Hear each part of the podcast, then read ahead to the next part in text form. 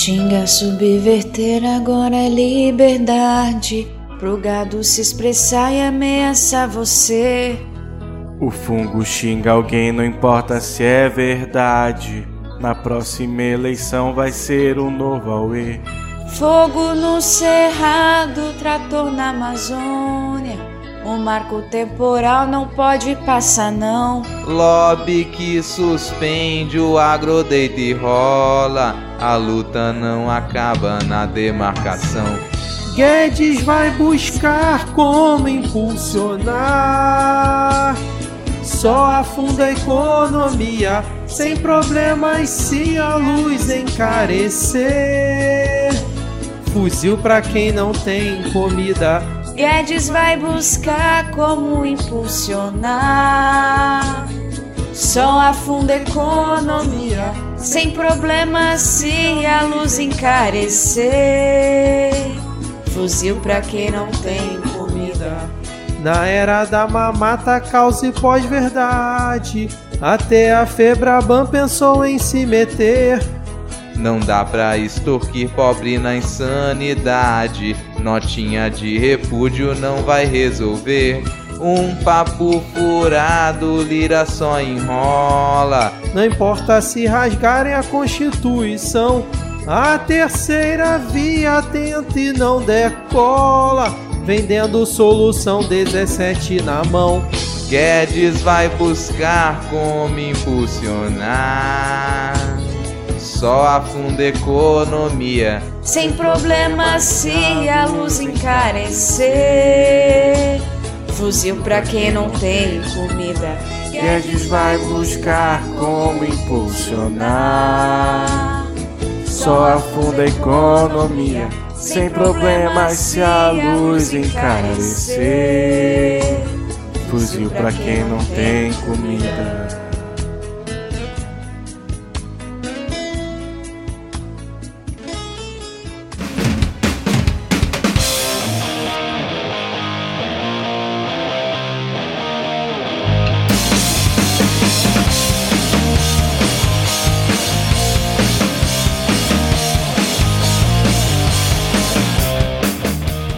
Cidadão e cidadã, tudo bem? Eu sou Vitor Souza, falando diretamente do dia 31 de agosto de 2021 e está começando mais um episódio do Midcast Político, Midcast Políticas Escuras, já seguindo o novo padrão do ministro de Minas e Energia, Bento Albuquerque. Esse nosso formato que traz informação, pistolagem, bom humor, no desespero do possível, na medida do desespero, né, Rodrigo? Debatendo fatos que ocorreram na última semana e que influenciam no cenário da política nacional. E hoje aqui comigo temos ela, diretamente da terra do grande chavante, Ad Ferrer. Tudo bem, Ad? Olha ele. Olha, eu ia dizer que não, mas tá um pouquinho melhor. Mas não. Não está tudo bem. Não está nada bem. Não aguento mais pagar a conta e não sobrar dinheiro no final do mês. Porra, Paulo Guedes, você prometeu.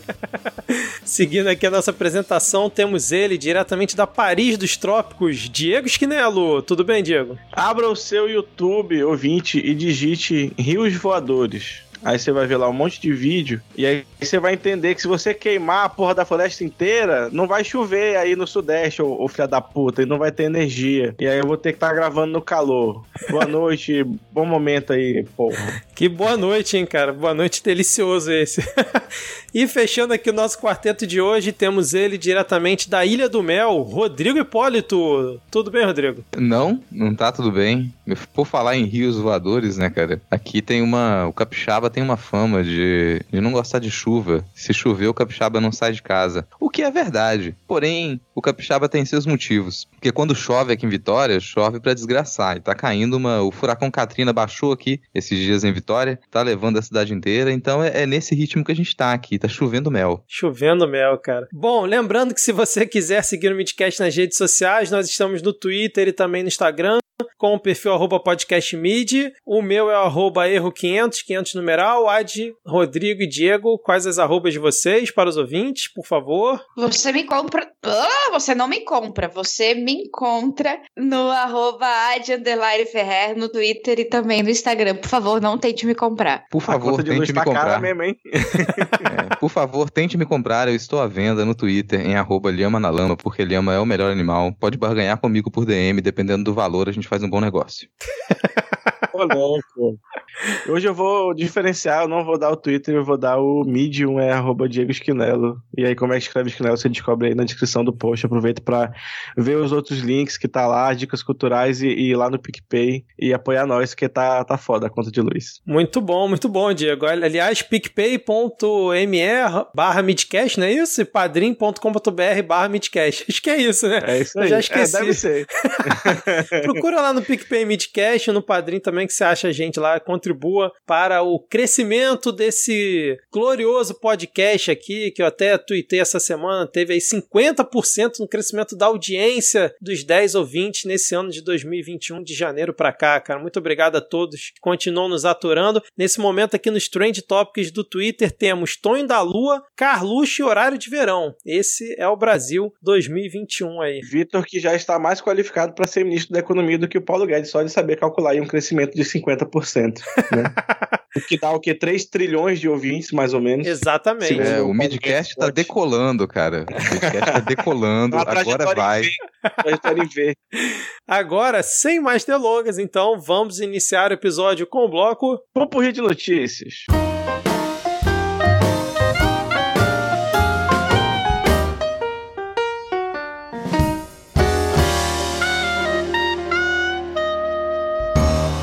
Bom, vamos começar então esse nosso bloco meio que com uma atualização de notícias passadas, pois a gente falou bastante na semana passada, né, sobre o avanço aí da, da sanha golpista de Bolsonaro e companhia, com os protestos aí marcados para o 7 de setembro, e os governadores, né, também tinham se reunido para fazer ali uma defesa da democracia e garantir que as polícias militares é, respeitariam a Constituição e não tentariam nada muito absurdo né, nesses protestos, já que é meio que favas contadas que realmente eles vão participar de uma forma ou de outra. Mas no dia seguinte daquela reunião que a gente comentou no último, no último episódio, governadores é, anunciaram que gostariam de uma reunião com a cúpula das Forças Armadas e o encontro provavelmente ocorreria nessa semana, justamente com o objetivo de discutir as manifestações de 7 de setembro. E aí eu queria perguntar para vocês, para quê? Para que uma reunião com as Forças Armadas? Porque tá foda,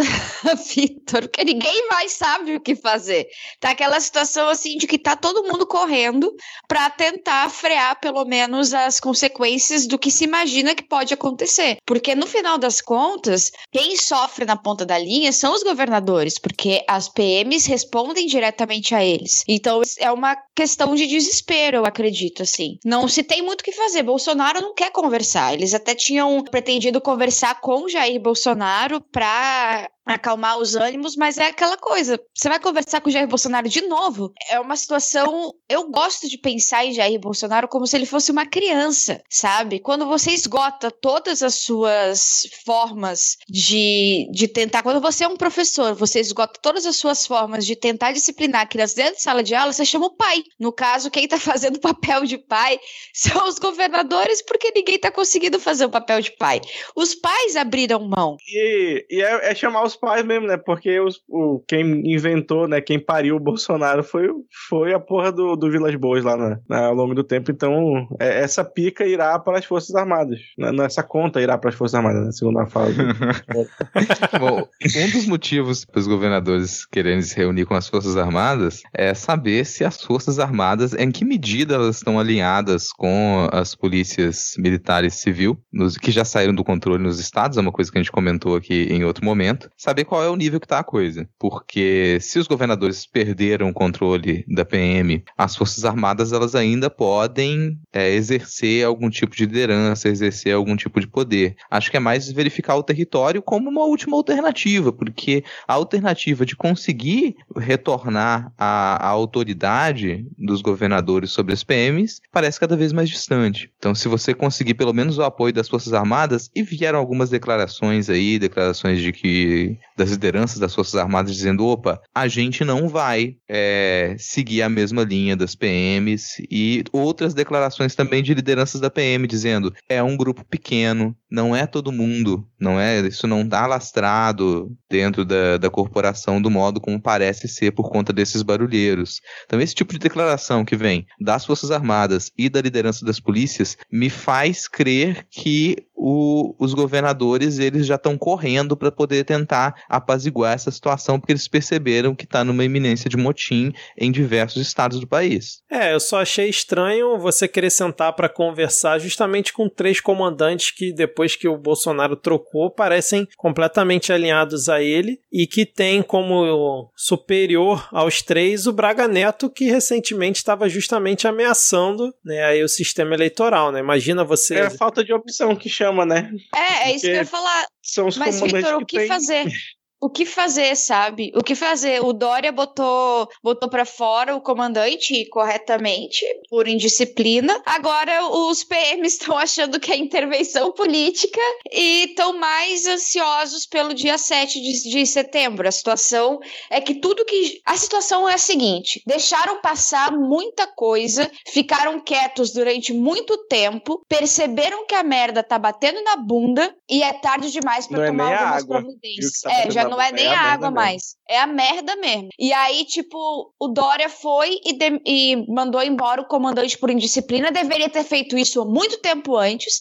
Fez no momento errado. E aí não tem o que fazer. Tudo que você faz nesse momento parece que tá incitando mais os PMs a um motim. Não tem tido uma, um break. Tudo que você faz legalmente dentro da. E o que o, o Dória fez é uma forma legal de se frear essa, essa sana. Na verdade, tá, tá ocorrendo o contrário.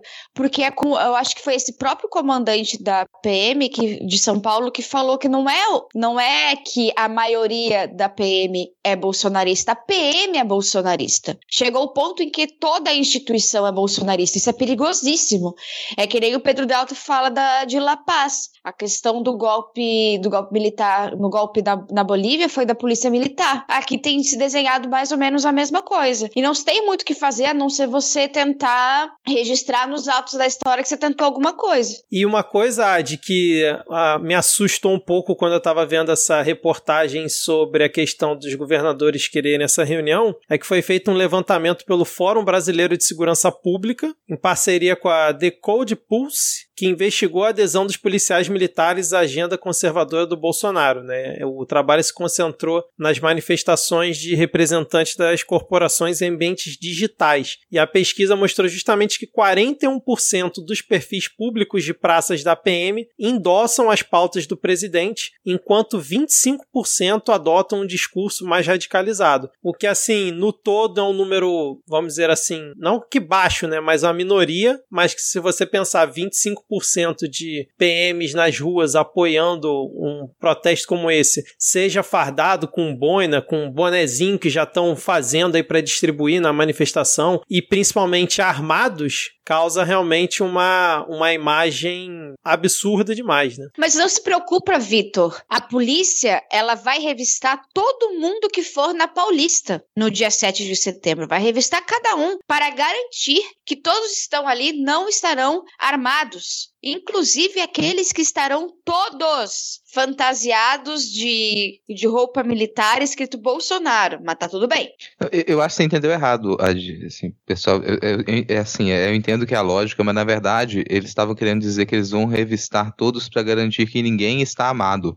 Essa era a Ah, muito obrigada. O problema é o R, né? Ali no meio. É, confunde, confunde. Mas, cara, assim, tem uma.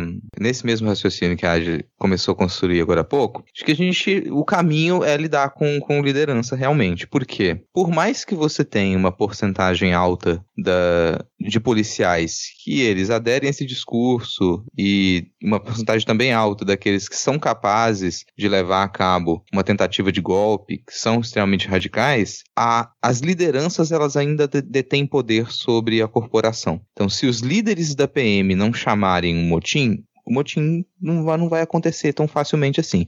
Se os líderes da PM não incitarem os seus subordinados a realizar esse tipo de ato, é menor. Alguns podem até realizar algum tipo de ato prático, mas vai ser muito menor. O problema está na liderança. A gente observa que as lideranças da PM elas estão cada vez mais radicalizadas. Daí a tentativa de dialogar com eles, de tentar falar, opa, se a gente consegue conter os líderes, eles não dão a ordem, os subordinados não vão seguir a ordem. Você vai ter pontos fora da curva que vão tentar seguir essa ordem, mas a maioria vai continuar. Peraí, quem é o meu superior? Meu superior tá mandando eu fazer o quê? Eu tava até vendo a Jaqueline Muniz falando, acho que na, na TV GGN, com o Nacif outro dia, em que ela fala que assim, os governadores eles têm vários recursos administrativos para tentar frear qualquer ação mais exagerada dos policiais, né? Como, por exemplo, é, sei lá, acabar com férias, solicitar que. Subir numa reta de cavadeira. solicitar que, que policiais emprestados para outros órgãos sejam devolvidos. E ela falou meio que no sentido de, tipo assim, você acabar com as benesses, vamos dizer assim, regulares que também vários policiais têm, de ficar fazendo bico, entendeu? Tentar é, frear nesse sentido, para mostrar para os policiais que eles também perderiam com uma, uma tentativa, alguma ação no sentido golpista. A questão é saber se os governadores vão ter peito e disposição para isso, já que até hoje, como até a gente comentou semana passada, né, o, principalmente o Rodrigo falou que os governadores fecharam os olhos para essa situação e deixaram a coisa degringolar do jeito que está agora, né? É, eu só não usei a expressão fechar os olhos porque é uma expressão capacitista, mas eu entendo o que você quis dizer e eu, eu acho que vai nessa linha. Agora, tem um, um, um quê de inocência nesse raciocínio que eu não, não, sei quem que você comentou aqui agora que, que formulou. Jaqueline é Muniz. É, é, tem um quê de inocência que é, opa, legalmente os governadores eles têm diversos mecanismos. No entanto, se as lideranças da PM derem a ordem para PMs invadirem a casa do governador, arrancar ele de lá, jogar, é, jogar merda na cara dele e arrastar ele pela rua, eles vão fazer. Aí eu volto ao exemplo que a Adi comentou aqui do golpe na Bolívia. Porque tá lá, bom, eles arrastaram a prefeita de Cochabamba pelas ruas, rasparam o cabelo dela e fizeram o que fizeram. E, no fim das contas, se for pensar, esse tipo de ato bárbaro continuou do mesmo, continuou por isso mesmo. Que essa, no fim das contas, o ah, o golpe foi, é, foi desfeito, é, os golpeados voltaram ao poder, mas os atos vexaminosos, os atos cruéis, eles não são apagados, eles, eles aconteceram. E isso ainda pode acontecer. Então, qual é o mecanismo que o governador tem se o CPM do seu estado resolver pegar em armas, invadir o palácio, tirar o governador à força lá de dentro e arrastar ele pela rua? Eu só quero um último comentário. Isso foi avisado desde pelo menos 2014, a situação em que chegaria essa entrada de Jair Bolsonaro na, nos batalhões e nos quartéis. Isso foi avisado. Pessoas como o próprio João Dória, e aí a gente já pode pegar e citar nomes. João Dória, o PSDB inteirinho, novo, os caralho aí tudo da direita, disseram que era tudo viagem da esquerda, que era, era a esquerda que exagerava, a esquerda que isso, a esquerda que aquilo. Pegaram pessoas que são cientistas políticos, especialistas em política, especialistas em, em militarismo, especialistas, ciência, ciência, e humilharam essas pessoas e se agiram como verdadeiros negacionistas da ciência, porque as ciências humanas é ciência. Então isso também vale um destaque, que isso foi avisado. A gente está indo de 2014 a, a 2021, são cinco anos. São cinco anos de aviso. Muito bem, Ad. Muito, muito boa essa sua observação. Se ninguém tiver mais nada a comentar, vamos pro próximo tópico aqui então, que a gente sai. 04 é transão. Exatamente, a gente sai de uma atualização de notícia passada para mais um caso de família. A gente falou bastante no episódio passado, retrasado, eu já tô perdido aqui no tempo. Mas o 04 transão e a ex-mulher do Bolsonaro Bolsonaro, a Ana Cristina, se mudaram para uma mansão de 3,2 milhões de reais em Brasília, o que eu acho até pouco, né? Porque é metade do Flavinho, pô. Então, assim, se você parar para pensar, a família ela tá caindo no nível. Foi primeiro para uma, né, um, um, elemento da família foi para uma mansão Não, de mas calma milhões. aí, Vitor. O Flávio Bolsonaro é senador. Ah, entendi. Ganha um pouco Ele trabalhou, mais. ele 04 mereceu. é só gamer, né? Verdade. É, o Jair Renan ele só sobrevive com os subs na Twitch, que nem Sim, eu e o Normose. A verdade. diferença é que eu e o Normose a gente não conseguiu ter uma mansão pra comer gente feia desse jeito. Mas, Mas o- um dia teremos, um dia teremos. Mas, mas além da, da situação assim, né, dessa família que o, o pai, né, né, o patriarca diz que é muito humilde e tudo mais, a família tá sempre se mudando para mansões. Eu achei curioso nessa história que o dono da mansão, porque eles alugaram a mansão, diferentemente do Flávio que comprou, né, ainda tem esse detalhe, o Flávio comprou, o Jair Renan alugou, né? A, a média do, do aluguel de uma mansão como essa em Brasília é 15 mil reais, certo? Guarda essa informação. O salário de assessora de deputada federal da Ana Cristina é por volta de 6.200 reais. E o Jair Renan, né, tem ali o seu, seus ganhos na Twitch. E além disso, o dono da, dessa mansão é um corretor imobiliário que mora a 30 quilômetros dessa casa e ele não se mudou para essa casa porque ele disse que ficou enrolado com um negócio de tentar vender a casa que ele mora e aí não conseguiu ter ali subsídio para poder fazer a mudança e precisou alugar de forma correndo. Ele teria recebido duas propostas melhores que a do Jair Renan e da Ana Cristina, mas aceitou a deles. Então, assim, é uma, é uma situação muito curiosa, mas que no fim das contas servirá para Jair Renan, o gambá atropelado, continuar sua, sua saga, Rodrigo. Continuar namorando esquerdistas.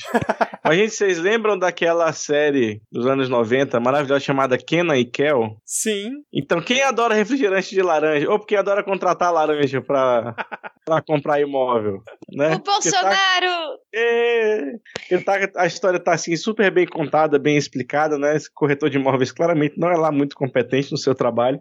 Mas achei, achei bacana que na mat- matéria fala, né? O corretor Jonathan Machado- Machado, dono da casa, vive em uma outra, uma edificação modesta, a 30 quilômetros do local. A 30 quilômetros, exatamente, cara. Vale destacar que a casa dele é numa cidade satélite chamada Vicente Pires. E lá no Vicente Pires tem as chácaras gigantes de gente rica, que pessoas que têm dinheiro suficiente para morar a 30 quilômetros do, do centro da cidade de Brasília, onde normalmente trabalham, e pagar 7 reais o litro da gasolina. E tem pessoas muito pobres, né? Porque o Vicente Pires é, um ba é uma cidade satélite, assim, muito. Falta asfalto, falta tudo, assim. Você passa lá de carro depois Muito que Distrito chove. Federal, né? O Distrito Federal, assim, é fora daquela bolha do plano piloto, entendeu? De Brasília mesmo, é totalmente fora. é Aí já é Brasil mesmo, né? E não é aquela bolha de Brasília. Então é surreal, assim. Tu olha pra a, a fachada da casa do dono da, da mansão e tu fica, não, tu tá de sacanagem comigo, né? Então, tem uma mansão de 3.2 que tu comprou dias antes e aí você foi e alugou justamente pro filho do Jair Bolsonaro, que tá sendo investigado por possível tráfico de influência no, na empresa que ele abriu, Bolsonaro Júnior, Eventos e Mídia. Ah, para, cara. Mas assim, eu, eu quero só me do- retratar rapidinho, Rodrigo, só pra me retratar que eu falei que ele não era um bom corretor, mas ele é sim, porque ele comprou um imóvel por 300 mil abaixo do valor de mercado. Toma essa aí, Diego. É, não, ele aprendeu bem com, com, né, com, com o titio, titio Queiroz ali, ajudando, ensinando as crianças, né? Educação financeira nas escolas, gente, aí, ó. Como é que funciona. Mas eu acho que a gente, cara, a gente tá pegando muito no pé, porque você tem que imaginar que é uma, um gambá que nasceu em uma família e viveu a sua vida inteira sem ter um, um, não teve um, sem ter um exemplo de movimentação financeira que não fosse um ato criminoso. A gente tem que parar de falar da- das movimentações do- da família Bolsonaro, é, até como se fossem exceções nossa, cometeram mais um, um- um crime, porque provavelmente não há uma, sequer uma movimentação financeira dessa família que não seja um ato criminoso. Esse pessoal, ao comprar uma bala, deve meter um crime. A hora, tá na hora de investigar, tá na hora de investigar o, o dinheiro dado pra Laurinha, hein? Aí, ó. A mesada dela deve ter alguma coisa aí. É, tu abre E as quando ele bonecas da falou criança, bala, ele você não tava encontra nota falando de falsa doce, dentro. não, Vai tá? duvidar disso? Você quebra o porquinho da, da, da Laura Bolsonaro, tá ligado? Tá cheio de nota falsa. É, tá cheio de cheque de 89 mil reais. Ai, ai, bom, é isso. Acho que a gente não tem mais nada que comentar depois dessa sequência. Vamos seguir aqui pro próximo assunto, porque a PGR, olha, Augusto Aras, recém reconduzido ao cargo de Procurador-Geral da República, né, é, resolveu denunciar ao STF Roberto Jefferson pela suposta prática de ao menos quatro crimes. Seria ali é, incitação a crimes contra a segurança nacional, tendo ali como alvos o Supremo e senadores da CPI da pandemia, é, por ter chamado de macaco o embaixador da China no Brasil, por calúnia contra o presidente do Senado, Rodrigo Pacheco, e acho que acabou, né? Foram essas quatro, e a denúncia foi Não, tu, com certeza tu tá, tu tá esquecendo de algum crime que ele cometeu. Pega o código penal aí e vai passando pra ver se faz bingo. e a denúncia foi assinada pela subprocuradora Lindora Araújo. E aí, correta a decisão da PGR ou Roberto Jefferson está sendo censurado pelo STF conforme a sua máscara na foto aqui da reportagem? E segundo Alexandre Garcia também, que ele falou hoje na CNN que o Roberto Jefferson não fez nada, além de cometer o crime de falar. Mas é, é sobre isso mesmo, né? Às vezes você abre a boca e, e saem crimes, né? Às vezes saem crimes quando você comete crimes com a sua boca. Acontece, eu acho que é verdade É. mesmo. Vamos deixar aquela explicação aqui do que, que é censura, né, gente? Porque se eu gravo um filme, se eu produzo uma peça de audiovisual, e essa pe- peça de audiovisual, ela incita um crime, ela incita as pessoas a cometerem crime, essa peça de audiovisual vai ser censurada. Porque censura é algo que ela existe para poder mediar a nossa relação com os conteúdos que são produzidos. Então, quando você pega uma, um, um filme e te recomendam que veja a indicação da, de idade, de faixa etária recomendado para aquele filme, isso é um tipo de censura, porque você sabe que aquilo é inadequado. Quando você produz algum tipo de peça e ela é o próprio crime ou ela incita um crime, você censura essa peça, porque você não quer que o crime, o crime aconteça, você não quer que aquilo vá a cabo. E é esse tipo de censura que realmente aconteceu. censura, e ao, ao dizerem isso, eles simplesmente assumem, pô, realmente estão censurando Roberto Jefferson. Por quê? Porque ele cometeu crime. É essa a lógica, simples e direta. E é como se não existisse o crime de calúnia, difamação, os crimes de ameaça. É como se eles não existissem, é como se a gente pegasse esses crimes e apagasse da nossa história. Todos os dias, praticamente, tem um crime envol- envolvendo algumas dessas três situações. Não é crime de opinião, é você ultrapassar os limites da tua liberdade de expressão. É simplesmente isso. O, o teu direito tem um limite, e o limite é quando começa o direito do outro. Quer ver um exemplo? Aí o Brasil é a terra da lei que pega e que não pega, né? Esse negócio aí de calúnia e difamação é uma lei que não pegou. É só isso, tá tudo bem. É, quer ver um, um exemplo de limite de liberdade de expressão? Bom, a gente tá falando aqui ainda de expressão verbal, mas existe expressão corporal. Então eu posso, eu posso expressar as minhas ideias, as minhas emoções, os meus posicionamentos no corpo. E se eu resolvo fazer uma biodança de protesto na pracinha da minha cidade, eu não tô excedendo a liberdade de expressão, tô lá fazendo minha biodança de protesto. Agora, se eu resolvo usar o meu corpo para poder enfiar uns 50 tapas na cara de Jair Bolsonaro na primeira vez que eu o encontrar, infelizmente eu tô excedendo o limite da minha liberdade de expressão, por mais que seja isso que o meu corpo queira expressar. O meu corpo, a minha alma, todo o meu ser queira expressar isso, mas eu não posso fazer isso, porque isso excederia o limite da liberdade de expressão. É mais ou menos a mesma coisa com todas as outras formas de expressão. É, E aí entra todo um rolê no debate na- da ética, da moral, né? Porque, por exemplo, é, esse ato que o Rodrigo comentou realmente seria uma exceder a sua liberdade de expressão, mas ele seria absolutamente ético e moral. Ao contrário da maioria dos crimes. E com essa explicação, vamos só fechar esse tópico aqui com a bela notícia, né, ainda sobre o Roberto Jefferson, que ao ser preso na semana passada né, pela Polícia Federal, ele afirmou que pediu para alguém atirar o celular no Rio. Ele Então disse que entregou. aí- Não, ele disse que entregou o celular a um transeunte. Falou assim: aí, irmão, pega esse celular e joga, joga no rio mais próximo que você encontrar. Então você, Eu pescador dizer- aí do Rio Paraibuna, na região por volta de, de Petrópolis, Comendador Levi Gasparian, se achar um celular, entregue na Polícia Federal, por favor. eu queria dizer que esse homem não tá bem, mas eu acho que isso aí de jogar, de mandar pra um transeunde pra jogar no Rio, isso aí não tem nada mais Roberto Jefferson do que isso. Ai, cara, aí parece que a polícia foi pedir acesso à imagem do circuito de TV, mas o sistema tava inativo, ou seja, não dá para confirmar se ele realmente. E eu queria imaginar que transeunte é esse. Pô, a PF bate na porta do cara, o cara acha um transeunte passando ali do lado da casa dele. Roberto é porque... Jefferson!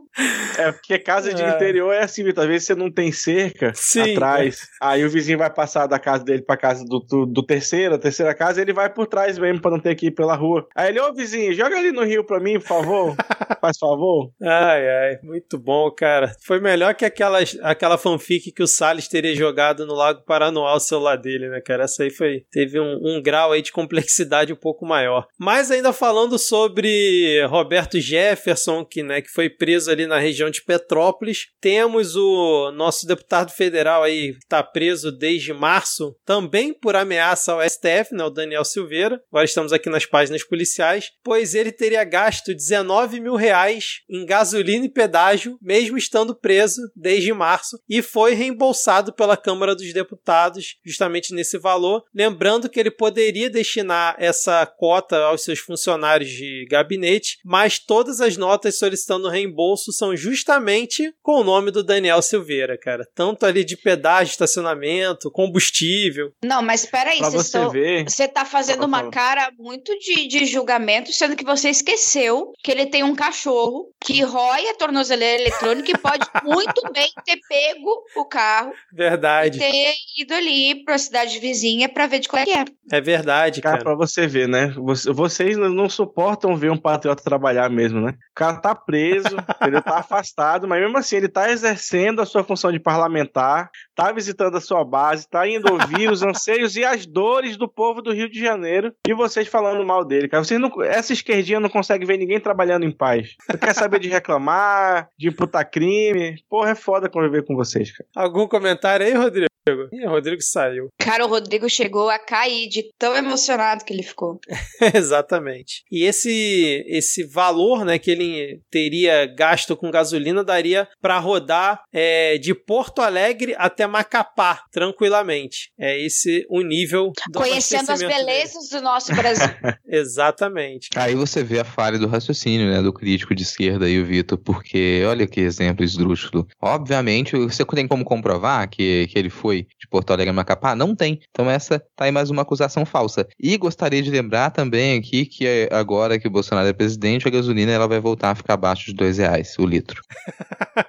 Afinal, é promessa de campanha e promessas se cumprem, né, cara? Obviamente. É, vamos seguir então aqui, ainda falando sobre justiça, porque o TJ de São Paulo negou um habeas corpus a deputados bolsonaristas, incluindo o Bananinha, que entraram na justiça contra o passaporte de vacina que a capital paulista está querendo implementar. E aqui no Rio também, o Eduardo Paes, por decreto, implementou, começa a valer a partir de amanhã para vários lugares públicos é, e até mesmo em academia, é, clubes e tudo mais, você ser obrigado a apresentar ali o seu sua carteirinha de vacinação ou alguma outra comprovação. E aí, a resposta do Tribunal de Justiça de São Paulo, ele negou esse habeas corpus com base na Lei 13.979-2020, que foi lá do início da pandemia, que diz que uma das medidas administrativas para enfrentamento da pandemia causada pela Covid-19 pode ser a adoção de vacinação compulsória. E quem sancionou essa lei? Jair Messias Bolsonaro. A ironia, senhores, é uma coisa muito linda às vezes, né? O nome disso é karma, tudo que vai e volta. Eu acho que você falou já tudo, amigo. É isso aí, fechou? A terra não gira, né? Capota, né? Como o pessoal gosta de falar no Twitter. Vamos então aqui, já que você não tem mais nada a falar, porque agora vamos para uma grande notícia, porque parece que a Febraban ela se revoltou. Ela se revoltou, resolveu fazer um absurdo que foi assinar ali um manifesto pela pacificação política no país, uma coisa absurda, você querer defender a democracia e querer que as instituições se respeitem, mas depois de uma ameaça aí do Banco do Brasil e da Caixa, que coincidentemente os dois bancos públicos, e após o Paulo Guedes é, dar uma declaração falando que isso era uma ação política, ficou meio putinho, esse movimento articulado ali pelo Paulo Scaff, presidente da Fiesp, por enquanto refugou e o manifesto não ocorreu. É, a classe dos empresários e banqueiros não resolveu defender a pacificação política e a democracia no país. Alguma surpresa para vocês? Cara, minha surpresa é porque dizem que quem desagrada banqueiro é governo comunista, né? É verdade, cara. Me surpreendeu é que eles iam fazer alguma coisa. Até pensei, uai, olha só que coisa interessante. É quando tudo voltou ao normal, eu entendi. Assim, não é exatamente eles iam fazer alguma coisa, né? Eles iam assinar uma nota de repúdio em conjunto. É isso que eles Ah, iam fazer. para, assim, Rodrigo. nota de repúdio. Eles iam mandar o estagiário copiar uma nota de repúdio do, do Rodrigo Maia, colar ali, mudar umas palavrinhas para deixar mais parecido com a federação e tal, e eles iam assinar, é fazer alguma coisa, Rodrigo. É, uma coisa que, que os banqueiros poderiam fazer é pegar todo o dinheiro do banco e distribuir para os correntistas com uma, um corte salarial. Quem recebe menos vai, vai ganhar mais. Distribui dinheiro e depois fecha o banco. Tá aí uma, uma possibilidade de atuação. Resolveria alguns dos dica problemas. aí, ó. É, ah, o brasileiro está endividado. A população brasileira está endividada. Esquece da dívida. Tal, se todos os bancos eles esquecerem das dívidas de empréstimo dos brasileiros que não estão em situação de pagar. É outra possibilidade. Isso seria um tipo de manifesto também, ó. Manifesto contra a destruição da, da renda nacional. Vamos esquecer a dívida dessas, até porque banco continua tendo lucro, né? Independente do governo, o banco continua tendo bilhões de lucro a cada trimestre. Não, e aí com, quando surgiu essa notícia, né, a, a Caixa e o Banco do Brasil não só não toparam fazer parte disso, obviamente, como ameaçaram deixar a Febraban, lembrando que a Febraban, até pouco tempo atrás, o Paulo Guedes havia comentado que era ali uma, ah, tipo, uma federação de lobistas, né, ele chegou a comentar isso num pronunciamento que ele fez, então ele já não tem muito apreço pela, pela Febraban. E parece que esse manifesto ele foi adiado após o Arthur Lira ter conversado com o Paulo Scaff, que ele teria utilizado da sua influência para frear ali o, o ímpeto do Paulo Scaff. Tudo normal, né? O presidente da Câmara conversando ali com o presidente da Federação de Indústrias de São Paulo, está articulando um manifesto com banqueiros para isso não acontecer, né? É, eu acho que não deveria existir nenhuma dessas federações, já começa errado. Porque se a gente está em um governo realmente liberal, que história é essa de ficar fazendo federação para o pessoal ir pensar em articulação econômica junto? Não, é cada um por si. Rapaz, é cada um por si, Deus não existe. Então, esse negócio de ficar fazendo federação da indústria, federação de banco, não está condizente com os ideais desse governo. Aí você entende a revolta. Não está condizente com os ideais desse governo. Acho que a gente tá, chegou a, a uma contradição. Ou você realmente é liberal e vai seguir ali removendo os seus próprios obstáculos, ou você vai começar a se apoiar nos ombros dos outros. Que história é essa? Que tipo de liberal é esse que está na Fiesp, que está na Febraban? Não tô entendendo. Não, eu achei engraçado o Guedes falando que esse manifesto, na verdade, ele seria um, um ato político, mas eu acho engraçado, né, que justamente esse governo liberal não quer que a Febraban faça um ato político, mas concorda que os PMs, por exemplo, é, possam ir armados a qualquer manifestação de apoio ao governo e que é um absurdo não deixar que eles se manifestem politicamente. É muito engraçado. esse- Mas, Vitor, não é uma, uma manifestação política se o presidente da República não faz parte de nenhum partido político. Ah, é verdade. Tem esse detalhe, né? Desculpa, Pazuelo. Muito bom, verdade. É, ó, por exemplo, agora ele tá fazendo motociata dia de semana, né? Antes ele fazia só final de semana, agora ele tá fazendo no horário do expediente, sendo que Verdade. ele mesmo já disse que não tem horário de expediente, né? Mas- Então, mas entenda, não é campanha. Não é campanha pra 2022, porque ele não tem partido, entendeu? Então,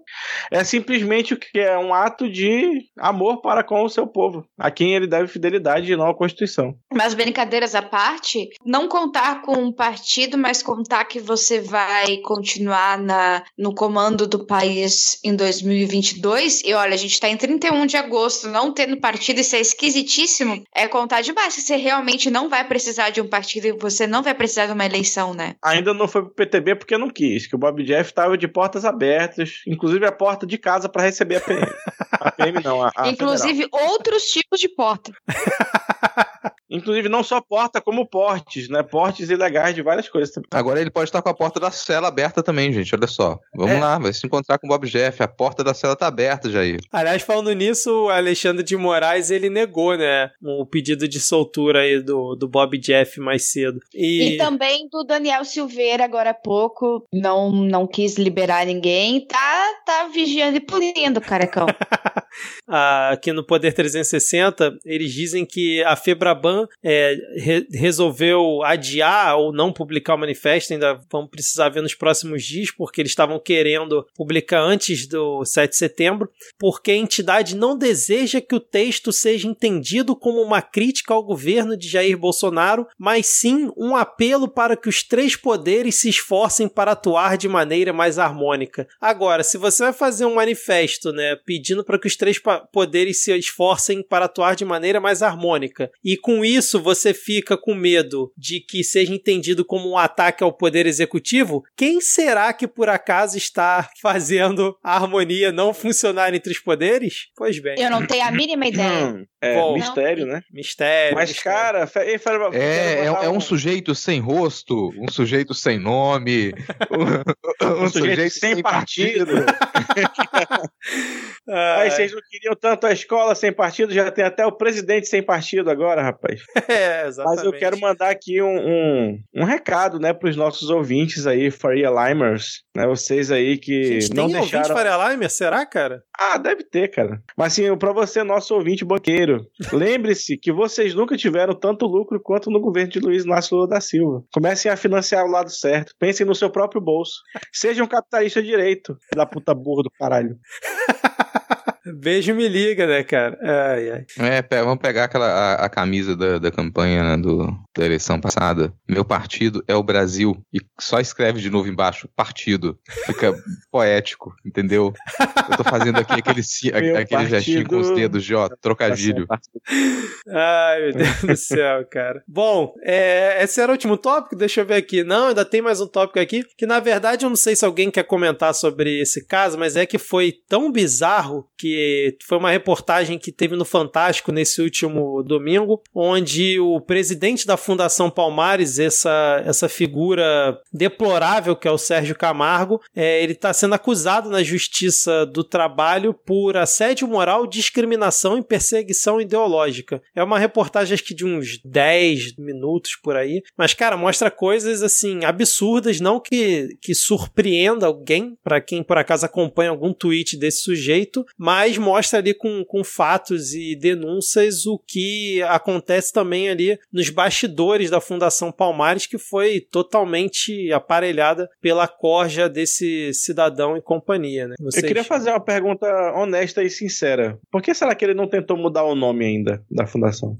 Não sei, cara, Será talvez... que ele acha que o objetivo dar? dele é acabar com a fundação. Isso era já antes dele entrar, ele já Ah. tinha um discurso de que não deveria existir Fundação Palmares. Então, é, o que ele tem feito desde que ele entrou é cortar, cortar, cortar, é, até o- ele conseguir o objetivo dele real, que é não ter mais Fundação Palmares. Aliás, ele vai além. Ele vai além. Todo o discurso dele sempre foi de não existir movimentos negros. Não existir esses movimentos. Então, essa é a intenção dele. É, é mesmo com essa reportagem, e ela é importante que, que ela exista, é importante que o pessoal faça denúncia, mais denúncia sobre ele, é, mas é ainda mais triste. Primeiro, pela situação que, que servidores têm que passar, né? De ter que conviver com esse tipo de, de estrupício, de energúmeno, de mentecapto, mas também porque os crimes de, de perseguição ideológica dele estão nos atos oficiais. Os atos oficiais que ele assina, eles são crimes de perseguição ideológica. Então você, ele mesmo já produz as provas publicamente contra ele. Já houve tentativa de que ele fosse retirado do cargo, mas o judiciário preferiu entender que ele deve permanecer lá, mesmo diante das provas que ele produz contra si, cometendo crimes de perseguição ideológica e agindo no, no sentido oposto ao que deve se cumprir da missão da Fundação Mares. Então a Fundação ela tem uma missão e ele age no sentido oposto. Logo, ele não deveria estar na função, mas o, o judiciário preferiu manter ele naquele cargo. É, Ele continua a fazer cortes e a gente tem um, um medo muito grande de que a gente não consiga reverter boa parte dessa, desse desmonte que ele tem produzido, porque você dispensa materiais que muitas vezes você consegue resgatar, guardar em um outro acervo, alguém salva num acervo particular, ou era um acervo de outras instituições que tinham acordos com a Fundação Palmares, e, e aquilo só é retirado, retirado de arquivo, é retirado de catálogo, mas em outros casos você simplesmente dispensa, você perde materiais, perde livros, perde obras, perde arquivos importantes, você não sabe onde aquilo vai parar. Então depois que ele sair de lá, tem muita coisa que a gente não vai conseguir reaver. Por isso a importância de conseguir tirar ele de lá antes, porque é o tipo de, de, de movimentação do governo que causa um dano muito difícil de reverter, mesmo a longo prazo, em alguns casos irreversíveis. Então, movimentações políticas, a movimentação de estrutura política do governo Bolsonaro, você consegue reorganizar, você reformula o governo. Um próximo governo consegue, às vezes, solucionar alguns desses problemas. Agora, quando você realmente põe, as coisas em terra, quando você realmente põe fogo nas coisas, quando você destrói a parte física, você não consegue mais reaver aquilo. E o governo tem feito isso, tem feito isso no meio ambiente, tem feito isso na cultura, tem feito isso com a, os povos originários, a gente vai comentar daqui a pouco. Isso aí você não consegue reaver depois. Eu acho que vale destacar que essa não é a primeira notícia que a gente dá, não é a segunda também, porque logo quando você lembra, você lembra direto do Mário Frias, que foi a última vez que a gente falou sobre isso. Mas a gente tem relatos desse tipo de perseguição e de até um, falta de controle emocional do, dos comandos de todas as pastas do governo federal. No ano passado, tinha uma notícia de aumento de perseguição política e assédio moral dentro da gestão federal. Acho que tinham sido quase 700 denúncias de assédio moral até aquela data da, da, da matéria, que se não me engano foi em agosto também do ano passado. A gente também deve lembrar que quando o governo Bolsonaro começou, houve uma limpa na esplada dos ministérios em todas as pastas do governo federal com pessoas e listas rolando né, e rumores de listas rolando de pessoas esquerdistas que foram mandadas para fora do governo federal simplesmente por serem esquerdistas, não pelo seu por, pela falta de trabalho ou alguma coisa nesse sentido. Então, o governo ele já, o governo Bolsonaro ele já entrou com a proposta de fazer uma perseguição política. O que a gente está vendo agora é, bem, não há surpresa alguma, né? Mas é bem isso que o Rodrigo falou. Além do, do assédio dentro da, da Fundação Palmares e de toda a situação que o Sérgio tem feito dentro da Fundação, uh, olhem o Twitter dele do, de depois da, da matéria. Matéria saiu no domingo, olhem de ontem, olhem de hoje. É um completo descontrolado, assim, eu não tenho outra palavra para descrever a pessoa, é, é, descontrolado. Ele vê uma matéria falando que ele faz perseguição política, que ele faz perseguição ideológica dentro da, do lugar de trabalho dele. Aí o que, que ele faz? Perseguição política e ideológica na internet para provar que ele não fez isso dentro do lugar de trabalho dele, o que não faz o menor sentido. Inclusive, ele usou a foto do, do João do BBB, ex-BBB, pra falar do cabelo do cara, do nada, de graça, assim. Então, uh, se rola no Twitter com todo mundo vendo, com o mundo inteiro vendo, agora você imagine dentro da Fundação Palmares, em que a gente não tem câmeras, em que a gente não sabe como que trata servidores lá dentro, né? Rola no Twitter para todo mundo ver e rola no Diário Oficial para todo mundo ver também, né? Se no, no profissional é assim, no pessoal com certeza deve ser muito pior. Mas essa questão das demissões, eu queria lembrar um caso, pedir ajuda para lembrar um caso que aconteceu logo no começo do governo Bolsonaro, que eu não lembro agora se foi no MEC ou no Ministério da Saúde, que eles demitiram tanta gente que não tinha gente suficiente para processar o tanto de demissão que eles queriam fazer. Acho que foi na foi Casa Civil, Mac. né? Não, foi na Casa Civil? Foi, foi no MEC, porque foi eles demitiram Mac. tanta gente e depois eles perceberam que eles tinham que recontratar algumas pessoas porque algumas tarefas não poderiam ser feitas dentro do INEP. Só que eles demitiram a pessoa que conseguiria recontratar. Então eles não podiam nem recontratar as pessoas que tinham demitidas de tanta gente que saiu. Eles não faziam a menor ideia do que estavam fazendo. Sim. Tudo isso para expurgar a petralhada dentro. E aí, tipo, é, demitir tanto gente que, que não era, que era é, cargo de confiança, mas também tirar de função gente que era de carreira e, e, é o que tem sido feito né, ao, longo do, desse governo de uma maneira geral. E aí nós temos visto todos os dias na CPI que se o Brasil ainda funciona alguma coisa é por causa dos servidores de carreira que estão lá dentro dando, é, sei lá, né, o brother que veio, chegou direto da, da, dos Estados Unidos com vacina e foi para 12 horas de depoimento na CPI. E assim, exemplos, gente. É, primeiro uma, uma, uma analogia simples. É, imagina que tudo bem, você tem alguns cargos que se você trocar a pessoa por alguém que não sabe fazer aquele trabalho, você vai ter pequenas consequências. Então você imagina que você assume um restaurante e você resolve trocar o, o assistente de chefe, a parte do cozinheiro, dos cozinheiros e colocar algumas pessoas que são da sua confiança, mas que não sabem fritar um ovo. O resultado é que a comida vai ser ruim o seu restaurante vai começar a falir, as pessoas não vão querer investir nele. É basicamente a situação da nossa economia. Agora você imagina outro cenário, como se fosse uma, um motorista de ônibus. Você está num ônibus com diversos, um ônibus lotado, com muita gente dentro do ônibus, e você resolve trocar o motorista de última hora porque você descobriu que o motorista é de esquerda, e você coloca alguém que não sabe dirigir. Na primeira curva você matou todo mundo, que é o que aconteceu no Ministério da Saúde. Então a gente tem esses dois. O que, que acontece quando você troca funcionários? Que eles são eficientes, competentes e estão ali fazendo o trabalho deles só porque eles não votaram no presidente. Eles votaram em outra pessoa. Você pode, desde destruir a economia até matar 600 mil pessoas. E aí, já, né, a gente não, não vai comentar, mas tá pautado, tá, aliás, tá pautado tem um tempão, né, mas sempre tá, estão adiando a votação da PEC 32, que é efetivamente o, o fim do serviço público como conhecemos, né, e aí eu sempre gosto de dar um exemplo, que é muito comum em cidade pequena daqui, eu imagino que no Brasil inteiro, né, que quando um grupo político, um prefeito ganha uma eleição, tem metade da cidade que votou nele que vai passar quatro anos tendo comida na mesa, que aí vai ganhar todos os cargos da prefeitura,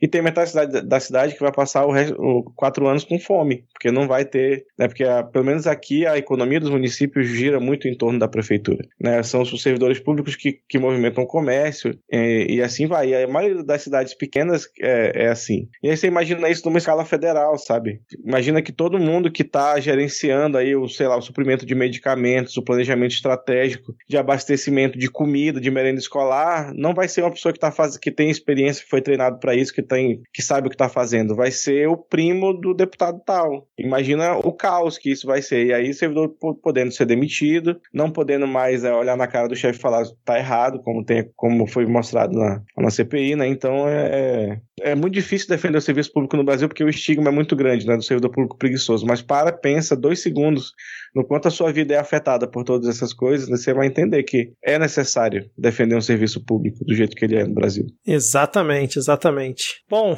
fechamos então aqui esse nosso primeiro bloco, com essa defesa necessária do funcionalismo público, e vamos para mais uma defesa, né, Rodrigo? Pois é, vamos agora para o ponto da pauta.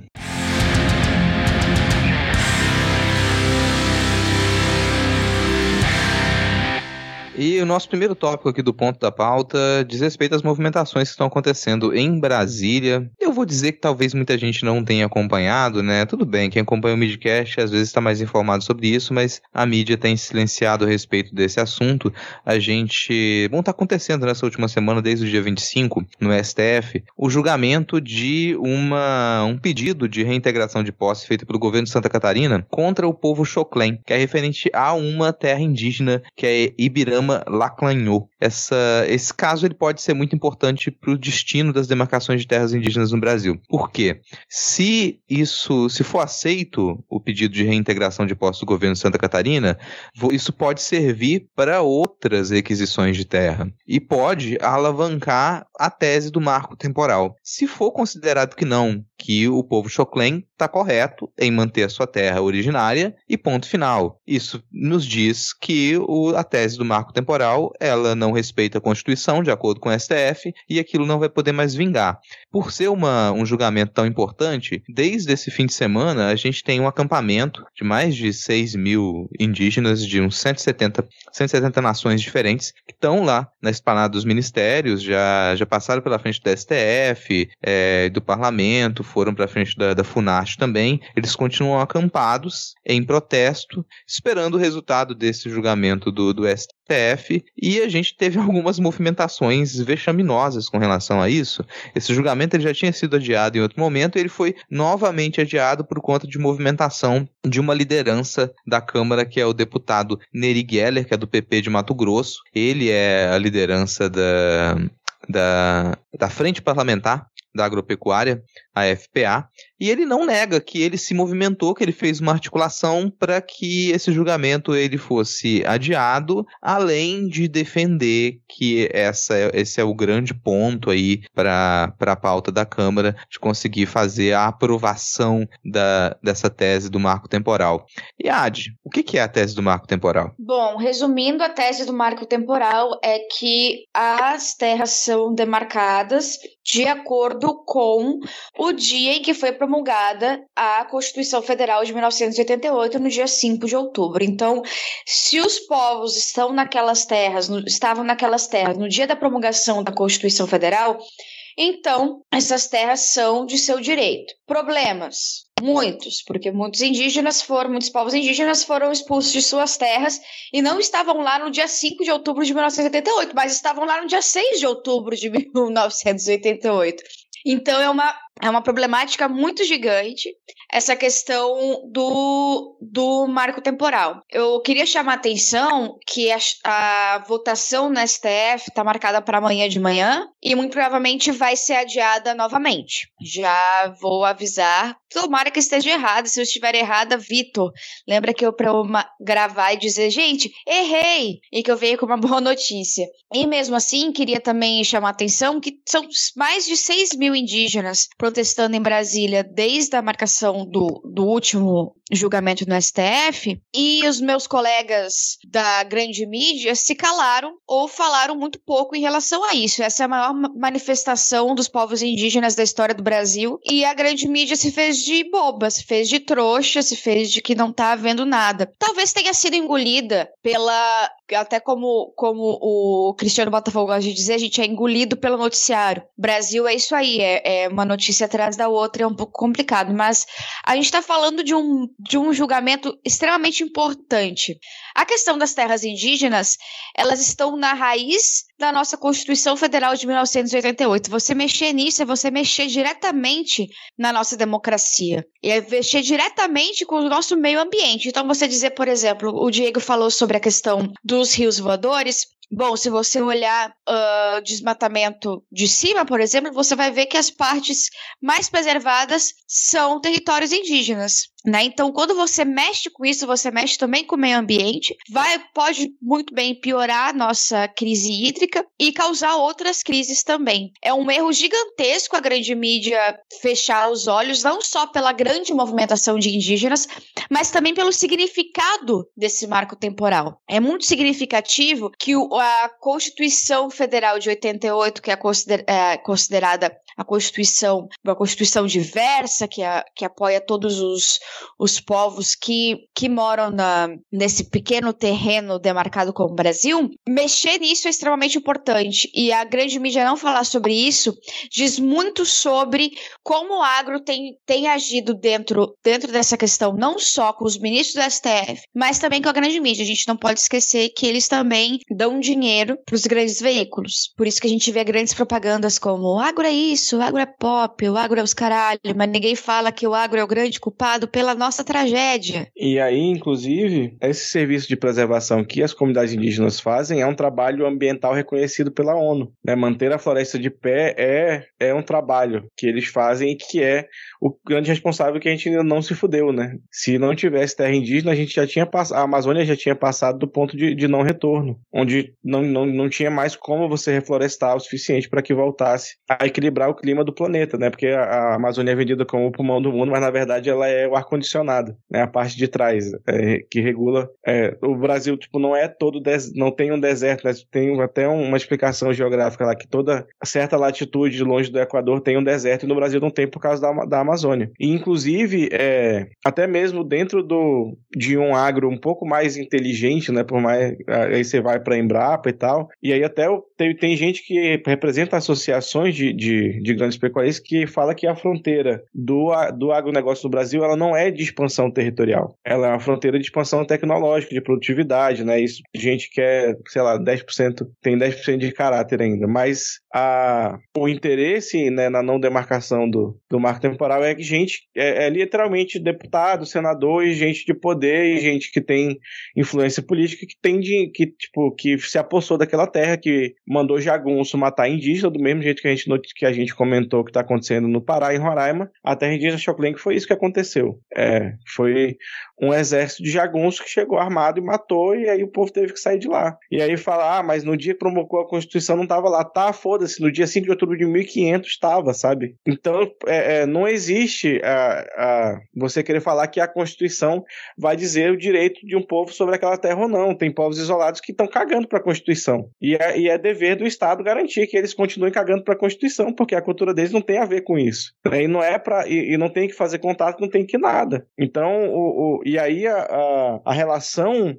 da maioria dos povos indígenas, acho que de todos os povos indígenas com a terra é uma relação muito sagrada. Um exemplo que a gente sempre dá é naquele acidente da Gol, do, daquele jatinho que bateu no avião da Gol e caiu um avião, é uma coisa que não, não se sabe muito, mas é, o avião se despedaçou e foi espalhando corpos pela floresta. E quem achou esses corpos primeiro, né, quem chegou lá para tentar socorrer, foi uma comunidade indígena que ficava ali próximo. Só que tem um porém. Para a cultura desse povo, toda aquela terra onde caíram os corpos passou a ser cemitério. E eles tiveram que mudar o seu assentamento de lugar, porque o lugar que eles caçavam, que eles plantavam, não podia mais fazer isso. E eles tiveram que se mudar para um outro lugar. E aí eles não têm direito que o lugar para onde eles se mudaram seja reconhecido como terra deles também, porque foi depois de 1988.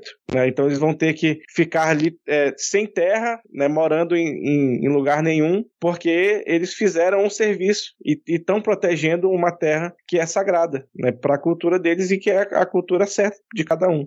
Eu gosto desse exemplo que o, que o Diego citou porque ele é a síntese de algo maior. E esse algo maior é que é um marco temporal. Um marco temporal é 1500. E se você pensa por esse, por esse prisma, reintegração de posse é a demarcação de terra indígena, porque você está reintegrando a posse para quem realmente pertence àquelas terras. O Brasil inteiro é terra indígena. E se você for pensar quem é que não estava aqui é, em 1500, aí você começa a fazer reintegração de posse. Então você subverte a lei para que se faça o contrário, para que você aceite que quem invadiu é que agora é que tem a posse da terra e você transforma a posse natural em invasão. Isso é completamente absurdo, sabe? É, é, é uma alucinação alucinação legislativa você fazer isso. É você girar a realidade, torcer a realidade, fazer um jogo semântico para as pessoas acreditarem que indígenas estão invadindo a terra que é deles, que é basicamente todo o território nacional. É, cara, tem uma, uma imagem que o Jeff Nascimento publicou no Twitter dele que é impressionante, cara, porque ela mostra lado a lado, né? Na direita tem um parque indígena do Xingu e à esquerda tem uma área que é não protegida usada para plantação de soja assim, é uma imagem impactante demais. Eu acho que eu vou até deixar na descrição aqui do episódio para quem por acaso não viu. E, tipo, é o que a gente tá falando aqui, né? Não dá para falar também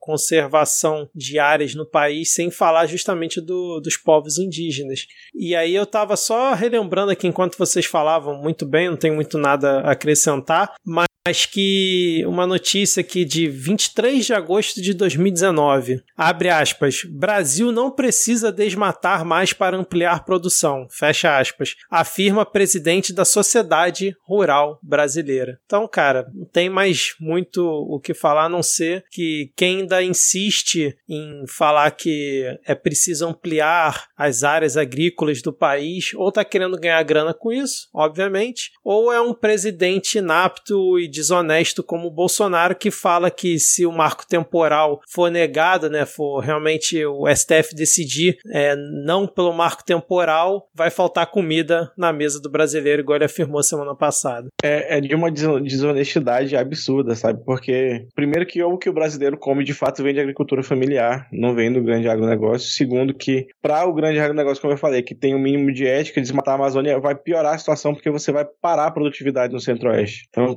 e aí, é, e, a, e a gente, é porque é muito viralatismo né, nesse povo, que não sabe reconhecer que o Brasil tem uma das agroindústrias mais modernas do mundo. O Brasil é pioneiro em diversas, em diversas questões nesse setor. A Embrapa é uma empresa que é ponta de lança tecnológica nesse setor há, há 50 anos. Né? E, aí, e aí essa notícia que o Vitor trouxe é, é, é exatamente isso. É, é, é desonestidade de gente que quer ganhar dinheiro nível local. É deputado, é. é senador que tem interesse próprio. Vamos lembrar que, cara, o MST aponta desde a fundação do movimento que a quantidade de terra improdutiva que a gente tem no país. Então você me diz, nossa, a gente precisa desmatar mais, precisa invadir mais terras indígenas para poder aumentar a produção, quando na verdade a gente tem toda essa área já ocupada pelo agro que é improdutiva. E é por isso que se requisita a reforma agrária. Quer dizer, não só por isso, se requisita a reforma agrária porque a divisão de terras no país é absolutamente injusta. Mas o argumento evidente, o argumento que qualquer pessoa pode compreender sem se aprofundar muito no assunto, é que você tem terras improdutivas e você tem pessoas sem terra que têm condição de trabalhar e tornar aquela terra produtiva para sustentar de verdade a população brasileira, como o Diego acabou de comentar, né? E enquanto isso, do outro lado, você vem com essa, com essa desculpa fajuta. Então, esse é um tópico que sempre irrita muito a gente, e quem vai falar sobre isso não ficar irritado, tá errado. Então, por favor, tentem acompanhar o acampamento em Brasília e o que tem acontecido lá também. A gente já teve algumas tentativas aí de desmobilizar essa, esses protestos, de dizer que o que está acontecendo lá é uma aglomeração e que o, o Bolsonaro STF deveria... entrou no STF contra a aglomeração. contra a aglomeração. Isso aí foi, cara, de uma sacanagem sem tamanho, cara. Logo o governo Bolsonaro fazendo isso é demais. E só o último comentário, não sei se é o último, mas só um comentário. Você, ouvinte Zoomer, você aí, TikToker, que tá por dentro das dancinhas, que nasceu de 2000 pra cá, pesquisa na internet o que é INCRA e por que ele não tá funcionando e por que, que ele devia funcionar. Um beijo. É, bom, vou aproveitar isso até agora para já puxar o tópico seguinte, porque se eu tô pedindo para as pessoas acompanharem o que tá acontecendo em Brasília, acompanharem os protestos, é porque a mídia tradicional não tem feito esse trabalho, não tem é, feito trabalho de dem de interesse público. E aí você pensa, bom, se a grande mídia não está fazendo um trabalho de interesse público, a gente poderia pensar que ela precisa ser vigiada, que ela, a gente precisaria de uma regulamentação da mídia para que a mídia ela possa executar os seus serviços, né? Principalmente aí quem que, é, que são canais de TV aberta, por exemplo, precisariam executar o serviço de interesse público e não tem feito isso.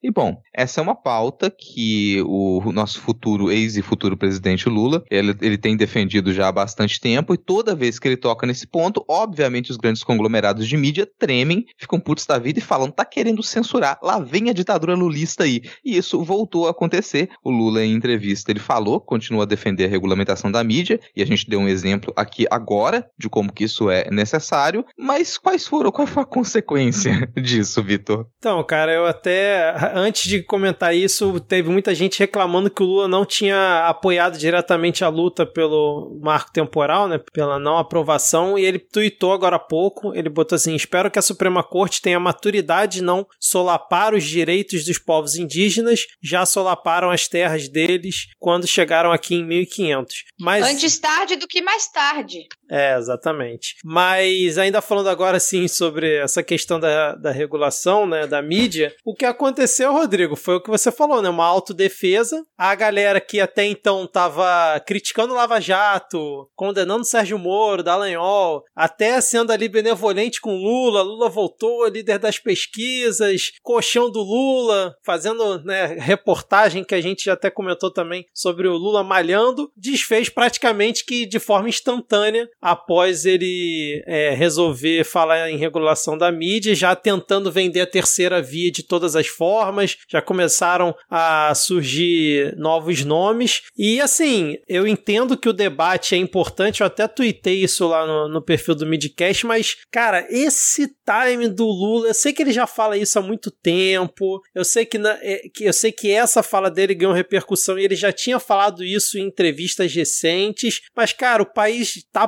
polarizado, ele tá liderando com folga as pesquisas sem precisar fazer nada, jogando parado ele já tava liderando, a imprensa já meio que sendo, fazendo ali uma trégua com ele ele, ele vai me dar essa entrevista e ainda usa como exemplo o Chaves, cara, da Venezuela. Tipo, me ajuda a te ajudar, né, companheiro? Esse momento não, cara. Por favor, dá uma segurada na onda. Não precisa fazer eu vou no mesmo, eu vou no mesmo caminho do Vitor, assim, mas eu só vou, vou dizer uma coisa, ele não não, eu, pelo que eu li, ele não falou do, do Chaves como um exemplo bom, e sim como um exemplo ruim. Não, e ele até falou que, tipo, ele quer regular a mídia no, não no exemplo da Venezuela e tal, mas no exemplo da Inglaterra. Ele comenta, tinha um Inglaterra. contexto a fala dele, a fala do, do, do Lula tinha um contexto. A minha questão é, você tocar nesse ponto, onde você pega um vídeo teu, faz uns cortes, dá uma distorcida, e daqui a pouco tá no Telegram do Carluxo, por exemplo, é um tema que podia ter dado uma segurada, não sei, cara, posso estar falando bobagem aqui, pode o Diego ou o Rodrigo não concordar muito, mas eu acho que ele errou ali em resolver voltar nesse assunto, assim como o Haddad, na minha opinião, em 2018 errou quando foi falar em regulação na mídia, em nova constituinte durante o período eleitoral. Né? Eu concordo contigo, porque eu sou a favor da regulação da mídia. Eu acho que a mídia ela tem que ser regulada da forma como está, não tem como. São cinco famílias com que controlam a nossa mídia e elas podem, por exemplo, o dono de, um, de uma grande de um grande veículo de comunicação, ele pode ser dono de uma construtora também. E essa construtora pode fazer maracutaias para o governo federal. E aí, esse cara é amigo do chefe da outra empresa. E assim ninguém vai se denunciando. A mídia ela tem que ser livre e para ela ser livre é necessário algumas regulações para que ela não vire libertinagem. É a mesma coisa da mesma situação da, da liberdade de expressão, assim. A gente tem a liberdade de expressão, mas a gente tem um limite. Esse limite ele tem que, ele tem que ser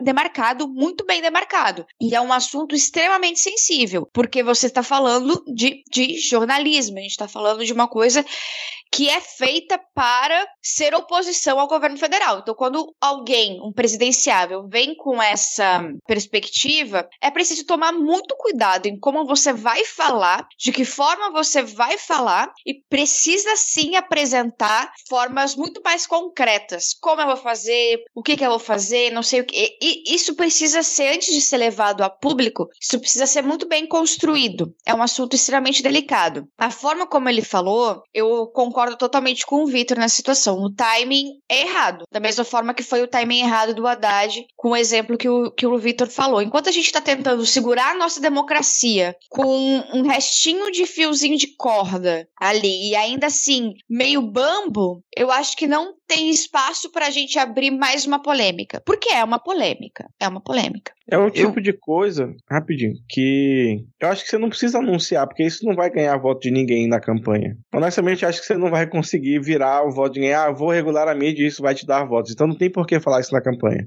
Isso é o tipo de coisa que você faz. Acabou. Aí você chega no poder, vai e faz. E aí eu quis dizer que a de Referré que estava querendo dizer, na verdade, que falta liberalismo na, na mídia brasileira. Falta livre concorrência, livre mercado. Eu vou discordar de vocês aqui. Porque é bom alguém. Eu tava esperando, né? já tava é, esperando. Eu vou discordar de vocês porque, bom, eu acho que a forma é errada. Acho que a forma é errada. Acho que tem que repensar o modo como isso é dito. Agora, eu não acredito que o timing seja errado. Por quê? Eu acho que não adianta não falar disso. Se deixar para poder tocar nesse assunto só na metade do ano que vem, e vai ter que ser tocado, porque se não tocar no assunto, vai chegar na hora do debate, na hora dos finais da campanha, e a direita vai vir e vai jogar isso em cima. E você não vai ter tempo de trabalhar isso com o público. Quando quanto antes você colocar aquilo que é mais difícil de trabalhar com o público em cima da mesa, você tem mais chances de amaciar aquilo. E alguns assuntos eles não vão ficar completamente macios. Você pode jogar eles muito antes que eles não vão ficar completamente macios, mas quanto antes você jogar aquilo, mais chances daquilo ser um problema menor lá na frente. Então, para mim, não adianta ele não falar de qualquer coisa que seja complicada, de qualquer coisa que seja polêmica. Se ele não falar, ele vai deixar para que a oposição dele, a oposição a ele, escolha o melhor momento de trazer aquela pauta. Eu acho que quando a gente tem uma coisa que é difícil de lidar, é a gente que escolhe o momento e coloca aquilo ali para falar. Se você deixar o outro, a pessoa que tá indo contra você, escolher o momento que ela vai usar aquela arma, aí você tá, tá se prejudicando. E falando em campanha política, isso é crucial. Isso é crucial. Você sabe quais são as armas do, do seu opositor, que são os seus pontos fracos. Quanto antes você trabalhar os seus pontos fracos para tirar a chance do outro usar isso contra você na hora que ele quiser, melhor. Então isso, é, isso para mim é uma, é uma estratégia que ela funciona, porém ela não está sendo bem executada. Eu acho que tem, uma, tem maneiras mais eficientes de você conseguir fazer isso. Colocar os assuntos complicados na mesa, tentar amaciar aquela pedra até o momento em que ela, ela não se torne um problema tão grande quanto ela for, quando ela for jogada em você. Porque essa pedra vai ser jogada. Essa e outras, elas vão ser jogadas durante a campanha. Eu não queria que, que o, a pessoa que vai me atacar escolhesse o momento de me jogar a pedra do tamanho que ele quiser. Eu só, eu só acho o seguinte, eu acho que o Lula e a equipe dele não tem acompanhado o ritmo de 2021. Apesar de, tipo, tá, ele tá muito bem nas pesquisas, o cara tá, tá voando, assim. Mas eu acho que estrategicamente ele tá pecando muito. Ele tem pensado muito numa estratégia na época que ele ganhou. Não tem. Ele não tem feito uma estratégia. Estamos em 31 de agosto, né? Ele não precisa realmente vir para a mídia nacional e tudo mais. Mas a situação é a seguinte: a gente está em um outro momento comunicacional, em um momento em que a explosão comunicacional ela não para e você está falando somente com praticamente só com mídia estrangeira. E aí você não vai na mídia independente do seu lado. E aí você não fala para esse público que está na internet. E aí você segue nesse caminho da, da mídia do exterior. Eu acho que o, que o Lula tá indo muito nesse caminho de 2010, assim, ou um pouco antes, mas ele não tá conseguindo chegar a 2021. E aqui faço um apelo, se vocês aí são nossos queridos 15 ouvintes agora, são da campanha de Luiz Inácio Lula da Silva, por favor, dá uma ligadinha, eu aceito emprego, estou aí disponível. Cara, mas o, o PT, ele é muito triste nesse, nesse aspecto. Eu, eu fico lembrando ano passado a eleição que eu acompanhei aqui do, do um candidato do PT que tinha chances reais se, se o partido tivesse investido, né? Mas é, é tá muito, muito, muito preso no, na, no jeito de fazer campanha dos anos 80 e 90. É um negócio assim triste, triste, triste de ver. As, é, chegou um bando de homem branco velho de agência de, de propaganda com um, umas coisas feias, assim, sabe? Umas artes mal feitas, sem nenhuma estratégia de mídia digital, que queria colocar a gente para balançar a bandeira na beira da rua e fazer santinho, cara, em 2021, sabe? Porra, é, é de cair o cu da bunda, velho. É, eu acho que vocês têm total razão, essa estética, né, cara? Você vê, por exemplo, essas entrevistas que o Lula deu no Nordeste, aquela, sempre, aquela mesma estética, aqueles banquinhos atrás com Glaze Hoffman, os deputados ou os senadores do PT, ele ali no meio Não tinha ninguém tocando uma sanfona, uma Exatamente. Eu concordo também com a visão do Rodrigo, acho que ele também está certo nessa questão de você se antecipar né, as pedradas. Talvez, sei lá, fazer um rebranding do termo, falar que, na verdade, ele quer a democratização da mídia, o que, no fim das contas, é isso também, né? É você tirar da mão de poucos e distribuir mais, por exemplo, a Globo com suas 300 afiliadas, muitas aí com Collor sendo dono, Sarney sendo dono, enfim, aquela coisa que todo mundo já sabe. Mas, cara, é isso. É, essa é uma situação complicada. Eu também acho que, sei lá, o Lula não, não, não tá no time ainda. Talvez a, a coisa melhore até a eleição quando chegar mais perto. Mas se eu fosse ele, já metia uma live toda quinta-feira, no mesmo horário do, da live do Bolsonaro, cara. Logo para criar polêmica, para já causar confusão desde já, cara. É, cara, tem uma, uma coisa, pensando nisso que, que você falou agora, que a Adi falou agora há pouco, que é, é o, a estratégia do PT ela tá numa sinuca. Por quê? De um lado, a militância e público, o povo de esquerda que tá já ali virado no capeta com, contra o Bolsonaro, sabe? não tem paciência mais para nada, a gente queria o, o, o Lula é, empunhando uma bandeira com a gigantesca, com a estrela vermelha e indo para cima. E, e é, é esse clima que muitas vezes a gente tá. E do outro lado, tem poder econômico com o qual o Lula está fazendo acordo, desde sabe-se lá quando, que quer a amenidade, que quer que as pessoas parem de pensar em política, que quer que a política real saia de cena para que eles voltem a atuar como atuavam antes. E você precisa fazer uma escolha, porque essas duas coisas são incompatíveis. Ou você vai tomar essa liderança e vai para cima, vai atacar de vez, ou você vai realmente abraçar essa amenidade do poder econômico para poder tirar política de cena. As duas coisas elas não, elas não funcionam. E, e, e acredito que eles não conseguiram tomar essa decisão ainda. Eles não sabem para que lado vai. Me dá a entender, por enquanto, que a estratégia da campanha do Lula está indo nesse segundo caso. Vai tentar fazer as suas articulações, agradar o poder econômico e a gente não vai ver aquele Lula combativo que muita gente tem saudade. Também não vai ver o Lulinha paz e amor. Não vai ver exatamente isso. Mas vai ver um, um Lula antipolítica, mas na tentativa de, de minar a, o, de, o debate público. Vamos tentar aqui amenizar as coisas. Essa coisa da pacificação política. Eu tenho um nervoso, me causa espécie mas me dá uma, um, sabe, um, um arrepio de ódio quando a pessoa fala em pacificação política, porque pacificação política simplesmente quer dizer isso. Vamos fazer a população parar de se interessar por política novamente para a gente poder fazer o que quiser. E para mim a campanha do PT ela tá muito até agora indo nesse, nesse sentido. Coitada da Febraban, cara. Só Ô, uma, Rodrigo, uma homenagem à, à expressão me causa espécie que é maravilhosa. Parabéns. Não, e rapidinho adiante também, vamos lembrar que o Lula tem 75 anos e faz 76 esse ano, e na eleição do ano que vem ele estará com 77. Mas, mano, pra continuar mas aquela ele- grossura, ele vai viver até 100. Meu querido, mas ele faz sexo por três horas e aí de- só depois é que ele precisa descansar. Isso é o que eu acho. Eu acho que você tá. É, Mas enfim, já até esqueci o que eu ia falar. Fiquei lembrando do pau do Lula, esqueci. Desculpa, Ati. Ah, sim. ahn, me lembrou essa questão da pacificação. Me lembrou de quem? Do menino Joe Biden. Me lembrou do Joe Biden, porque a esquerda norte-americana queria ele, queria to feel the burn, queria o Bernie Sanders. Porque é um cara muito mais combatível, mais velho, inclusive, do que o Lula, viram? Mais velho do que o Lula, velho caído aos pedaços. Mas ele era muito mais combativo, muito mais à esquerda do que o Joe Biden. O Partido Democrata resolveu ir com o Biden, porque o Biden tem esse perfil muito mais de pacificador, de vamos apaziguar, vamos conversar, vamos, sabe? Deu certo? Fica aí, pegou, ele ganhou, tirou o Donald Trump dali, mas fica o questionamento.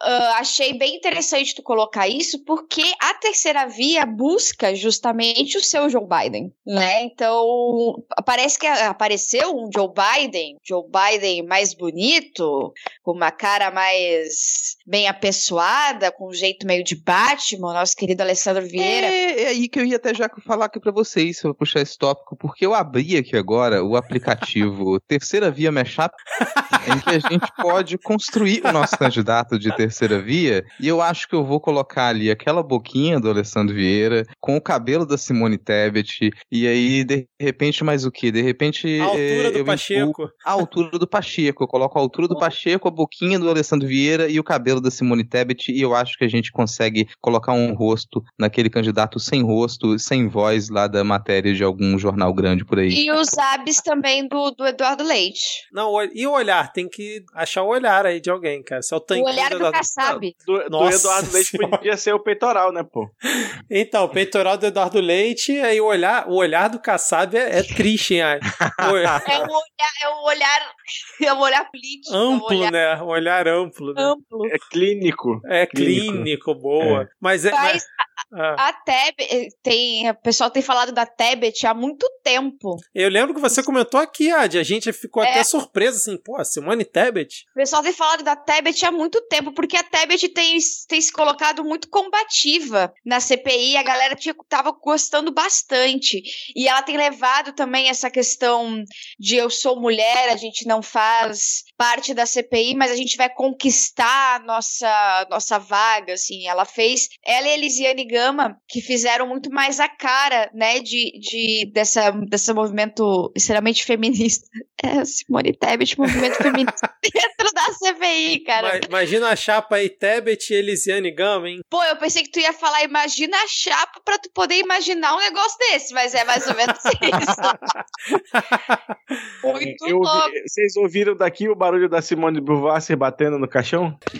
Eu ouvi, amigo. Eu achei, eu achei que tivesse estourado um negócio aqui, mas bom saber que era ela. Pois é, e já tinham falado muito nela. Ultimamente, o nome dela tem soado assim aos todos os ventos possíveis, aos mil ventos, pelo PMDB e pela galera da, da busca da terceira via, por causa da análise dos documentos que ela tem feito, que tem se destacado em relação a isso. Porque na, na, no intervalo ali das duas semanas da CPI, eles separaram as pessoas para fazer determinadas uh, coisas e ela ficou responsável por analisar esses documentos. Ela descobriu várias falcatruas, várias falsificações nos documentos. Então ela tem se destacado muito, o PMDB tem gostado bastante. Inclusive a ala feminina, a bancada feminina tem gostado, ventilado bastante o nome dela para ser vice de alguém. Agora não se sabe quem. Então, eu acho que esse, essa notícia que saiu aí, que ela teria é, apresentado o nome dela como pré-candidata e tal, né? o MDB estaria é, pensando nisso, eu acho que é mais para tentar cacifar o nome dela ou pro governo aí do Mato Grosso do Sul, porque eu acho que ela termina agora o mandato dela, né, é, em 2022, ou para tentar arrumar um cargo de vice, como você falou, porque, tipo, vai lembrar que no início do ano o PMDB, o MDB não apoiou ela para a presidência da Câmara, né, preferiu liberar a bancada, a maioria votou do lado do Pacheco e ela, como a candidata é, ali do partido, não recebeu apoio de basicamente ninguém. Então eu acho muito improvável que o MDB resolva lançar Simone Tebet para a presidência. Eu acho que isso é mais uma daqueles balão de ensaio para ver como é que é a temperatura, para ver como é que tá a aceitação do nome, e depois tenta ali arrumar ela como vice numa chapa ali com o DEM, ou com uma outra, uma outra chapa, ou talvez até pro, pro governo do estado. Mas essa história de nem Bolsonaro nem Lula, né, terceira via,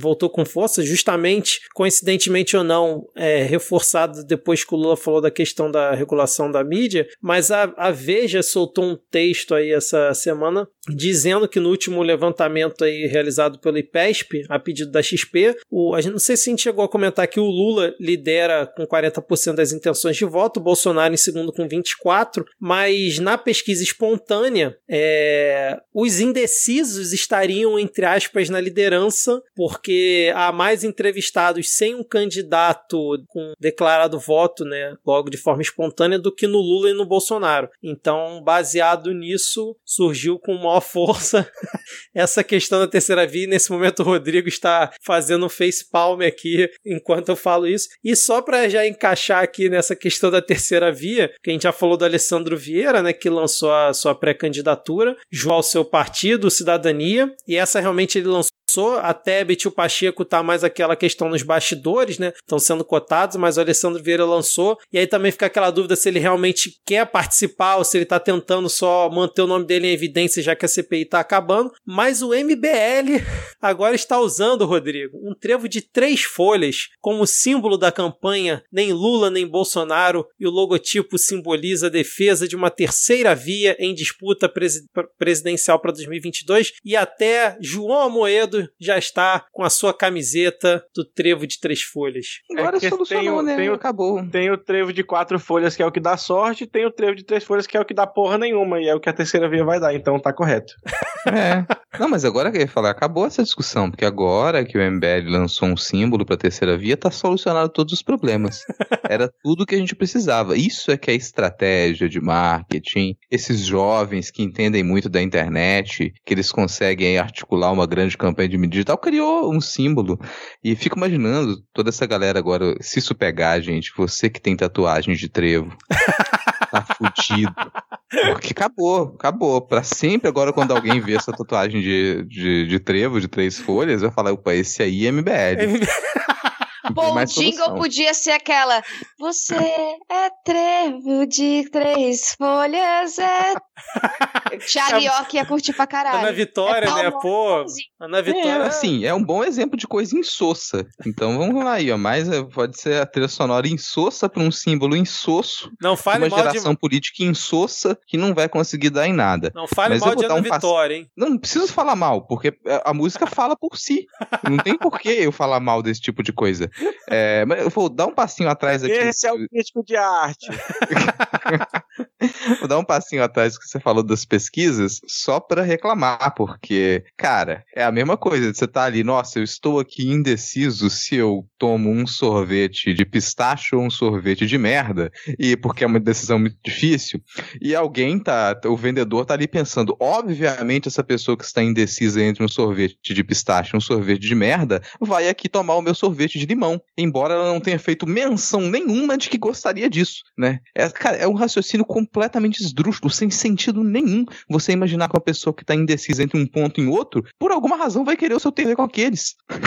e perceba que, que, que a indecisão da, desse, desse público ainda entre o sorvete de merda e o sorvete de pistache é sintomático. Isso demonstra que o problema aí não é a existência ou inexistência de uma terceira via. Essa pessoa está nitidamente sob efeito forte de entorpecentes que deturpam a capacidade dela de tomar qualquer decisão consciente. Só queria dizer que se eu tivesse feito essa metáfora que o Rodrigo fez, eu não faria a lisonja de comparar a terceira via com um sorvete de limão. Eu chamaria de um picolé de xixi. Por que não?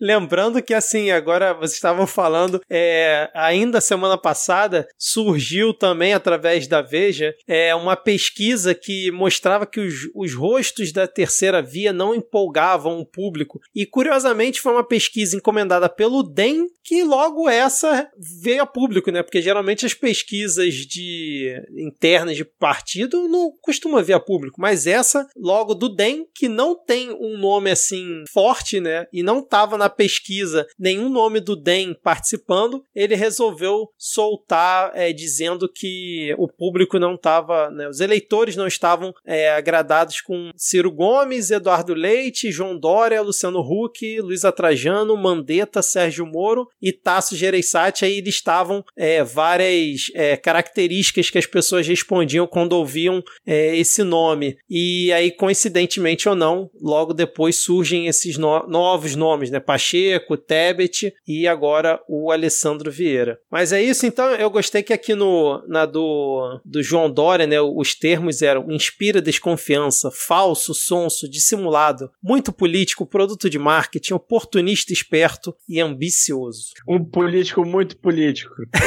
Exatamente.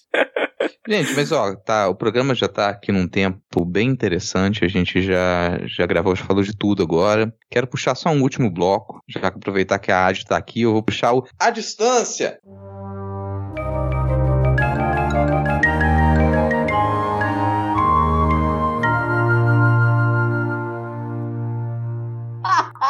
Só fica melhor essa porcaria. Seu nome é o melhor nome, cara. É Ele o melhor, cabe- cara, cabe- é o melhor. Ele cabe como prefixo, como sufixo, ele cabe tantos outros do Temer. Entendeu? É um nome universal. Quando eu estudava, assim, eu tinha uns 15 anos, me chamavam de adjetivo, advérbio. Aí a professora de português ia dar aula, daí ela ia falar os adjetivos e todo mundo, "Ah lá! E eu lá. Mas vamos falar do Afeganistão, galera, porque acabou o prazo hoje, no dia dessa gravação, dia 31 de agosto. Os Estados Unidos encerraram de vez a sua grandíssima participação de 20 anos, que gastaram muito dinheiro, mataram gente pra caramba e perderam a guerra. E nesse meio tempo aconteceu também um atentado no aeroporto de Cabul, no aeroporto onde a gente tinha visto imagens assustadoras de pessoas desesperadas tentando sair do país. E o que não precisava aconteceu, que foi um atentado nesse aeroporto. Quase 200 pessoas morreram, aí incluindo um pouquinho mais de 10 soldados norte-americanos é o suficiente para os Estados Unidos também dizer que vai que vai responder. Ah, o- os responsáveis são o, o Estado Islâmico, mas é um braço do Estado Islâmico dentro do Afeganistão, que é o Estado Islâmico K, e eles são inimigos do Talibã, né? Eles porque eles procuram mais ou menos o mesmo, ter- o mesmo terreno ideológico e o mesmo terreno geográfico, mas esses esses grupos ah, extremistas do Islã, eles costumam trabalhar juntos em determinadas situações, principalmente contra os Estados Unidos. Então não se sabe se isso foi um ataque ao Talibã, se isso foi um ataque aos Estados Unidos, ou se isso foi simplesmente um ataque para derrubar tudo e deixar tudo mais confuso. Uh, foi um, um homem-bomba, teve também algumas outras explosões ao redor e há uma ameaça de novas explosões no aeroporto. Então a gente tem essa problemática lá em Cabu ainda, nessa, ainda tem essa situação. Uh, sem os Estados Unidos lá, o Talibã já conseguiu entrar nas antigas bases e pegar algumas, da, alguns, algumas armas, como a gente já tinha falado da outra vez, e agora pegaram também aqueles helicópteros de guerra, aqueles helicópteros que a gente vê em filme de super-herói, assim. Aquele que Pois serve é. pra sair fugido depois de perder guerra? Esse mesmo, esse mesmo. Então, eles pegaram, o Talibã agora tem essa, esse helicóptero também, e os Estados Unidos já respondeu, já fez um ataque a drone, e nesse ataque a drone, diz os Estados Unidos que conseguiu matar o estrategista do ISIS-K, mas matou também seis crianças que nada tinham a ver com isso, né? Que coisa, não? E eu quero deixar uma frase que eu esbarrei no Twitter para finalizar esse tópico, que eu acho que é importante. A cada ataque nos Estados Unidos se produz três terroristas. São jovens que estavam tentando a vida e viver sua vida tranquilamente como inocentes.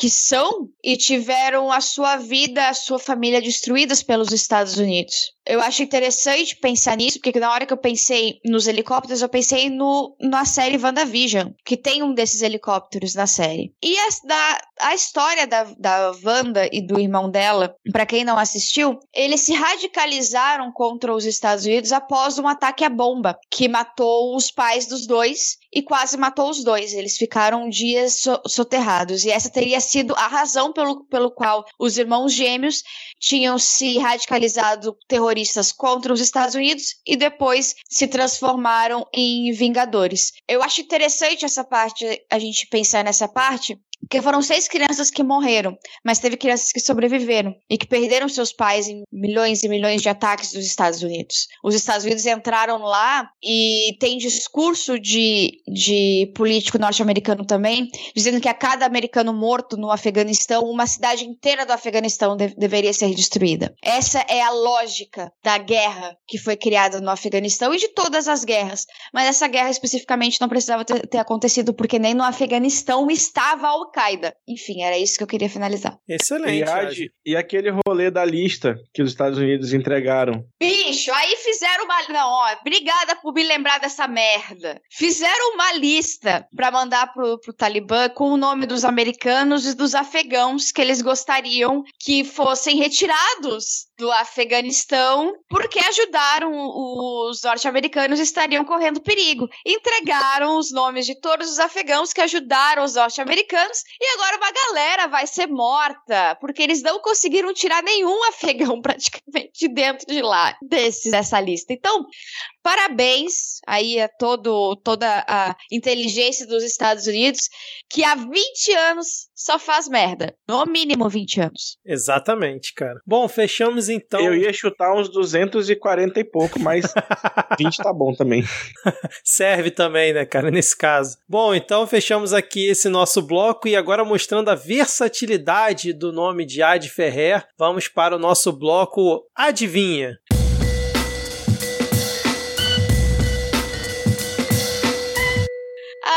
Que merda.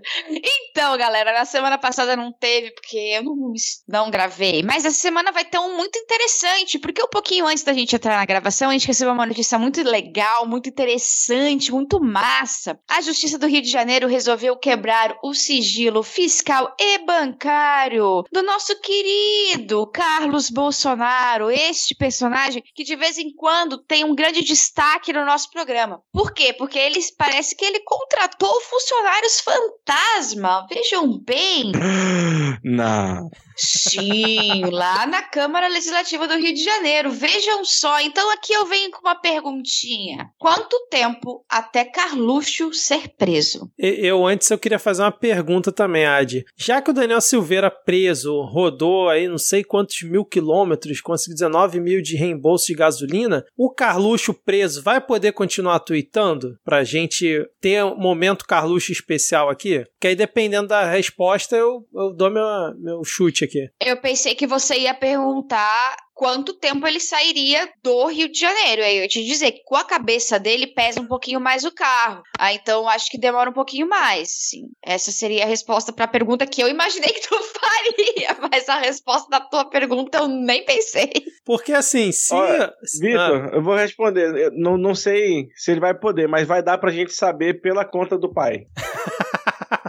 É verdade, cara. Porque assim, se o Carlos continuar podendo twittar mesmo preso, né? Já que o Daniel Silveira continua andando de carro mesmo preso, eu vou chutar que o Carluxo é preso semana que vem. Mas caso ele não possa é, continuar tweetando, mesmo depois de preso, eu acredito que ele só vai é, ser preso depois do Flávio Bolsonaro, cara. Essa é a minha previsão. Específico.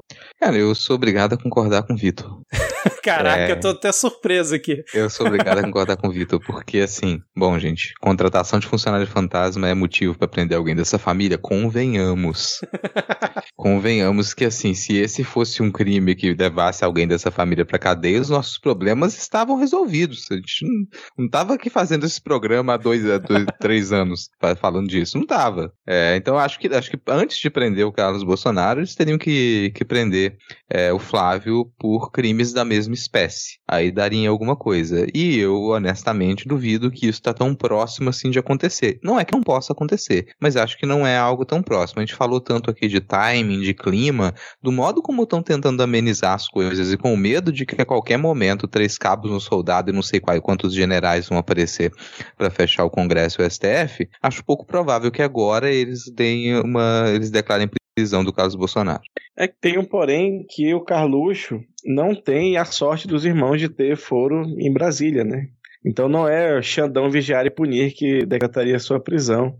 A priori, né? Seria a Justiça do Rio de Janeiro e aí é bem mais difícil Ô, de acontecer. Mas eu não vou responder, não vou dar uma data, sabe por quê? Porque, Carluxo, você que você nos ouve, e eu não vou te dar o gostinho de você saber quando você vai ser preso. Eu quero que você fique paranoico do jeito que você tá agora, subindo pelas paredes, arrancando os cinco fios de cabelo que tem na porra dessa tua cabeça ainda.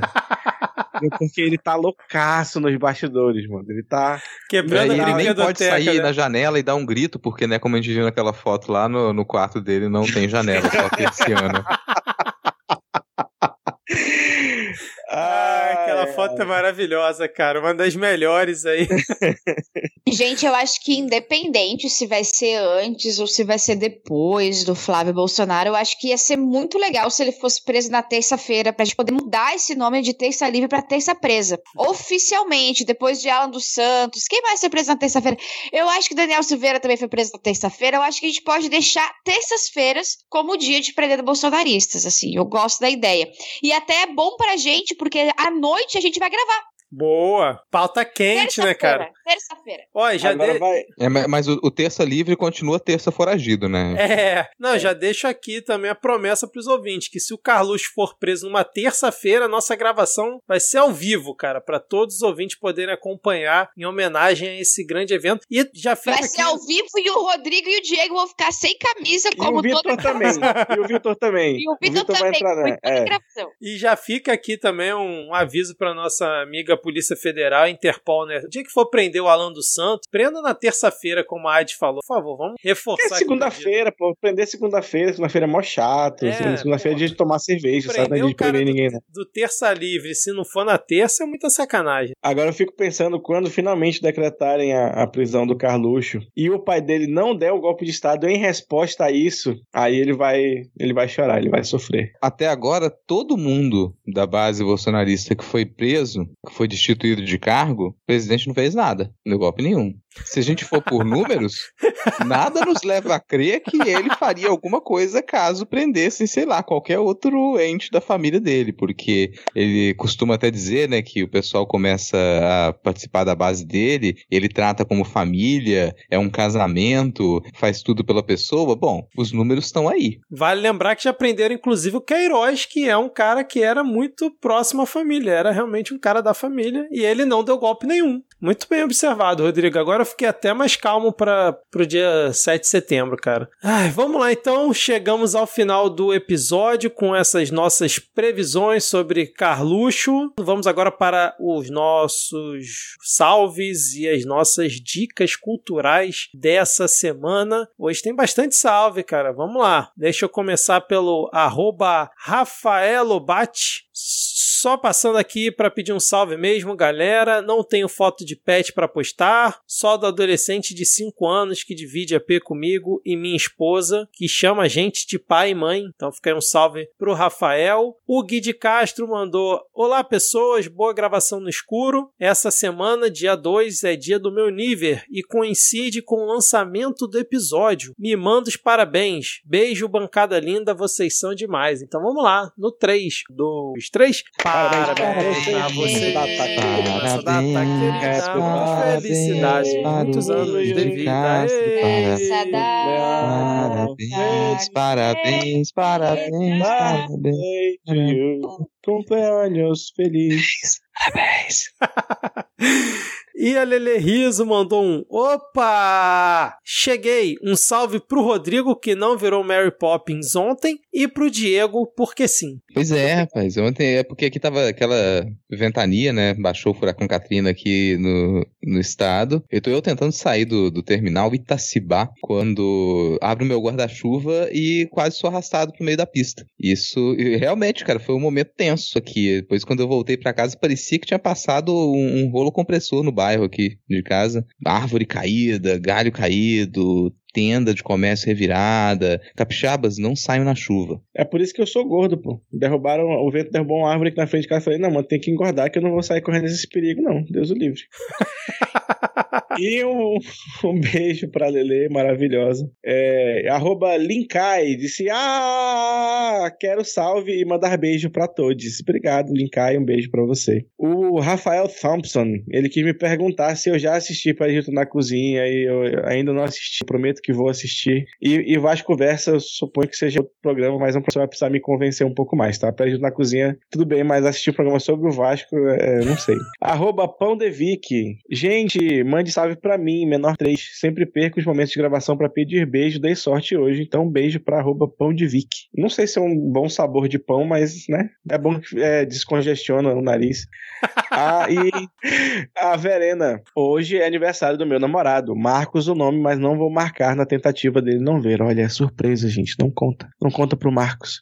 Vocês poderiam cantar para ele, por favor, se sobrar espaço, mandem salves de amor peludo para a Anne e para a Ariel também. Então já mandamos de antemão os salves de amor peludo para as fofurinhas que são Anne e Ariel. E agora nós vamos fazer um parabéns baixinho, porque é segredo pro Marcos não ouvir. Em um, dois, três. Parabéns, Parabéns para vocês nessa data com essa estranha surpresa sofrida, mas ainda é uma comemoração. Surpresa, pronto, surpreendido.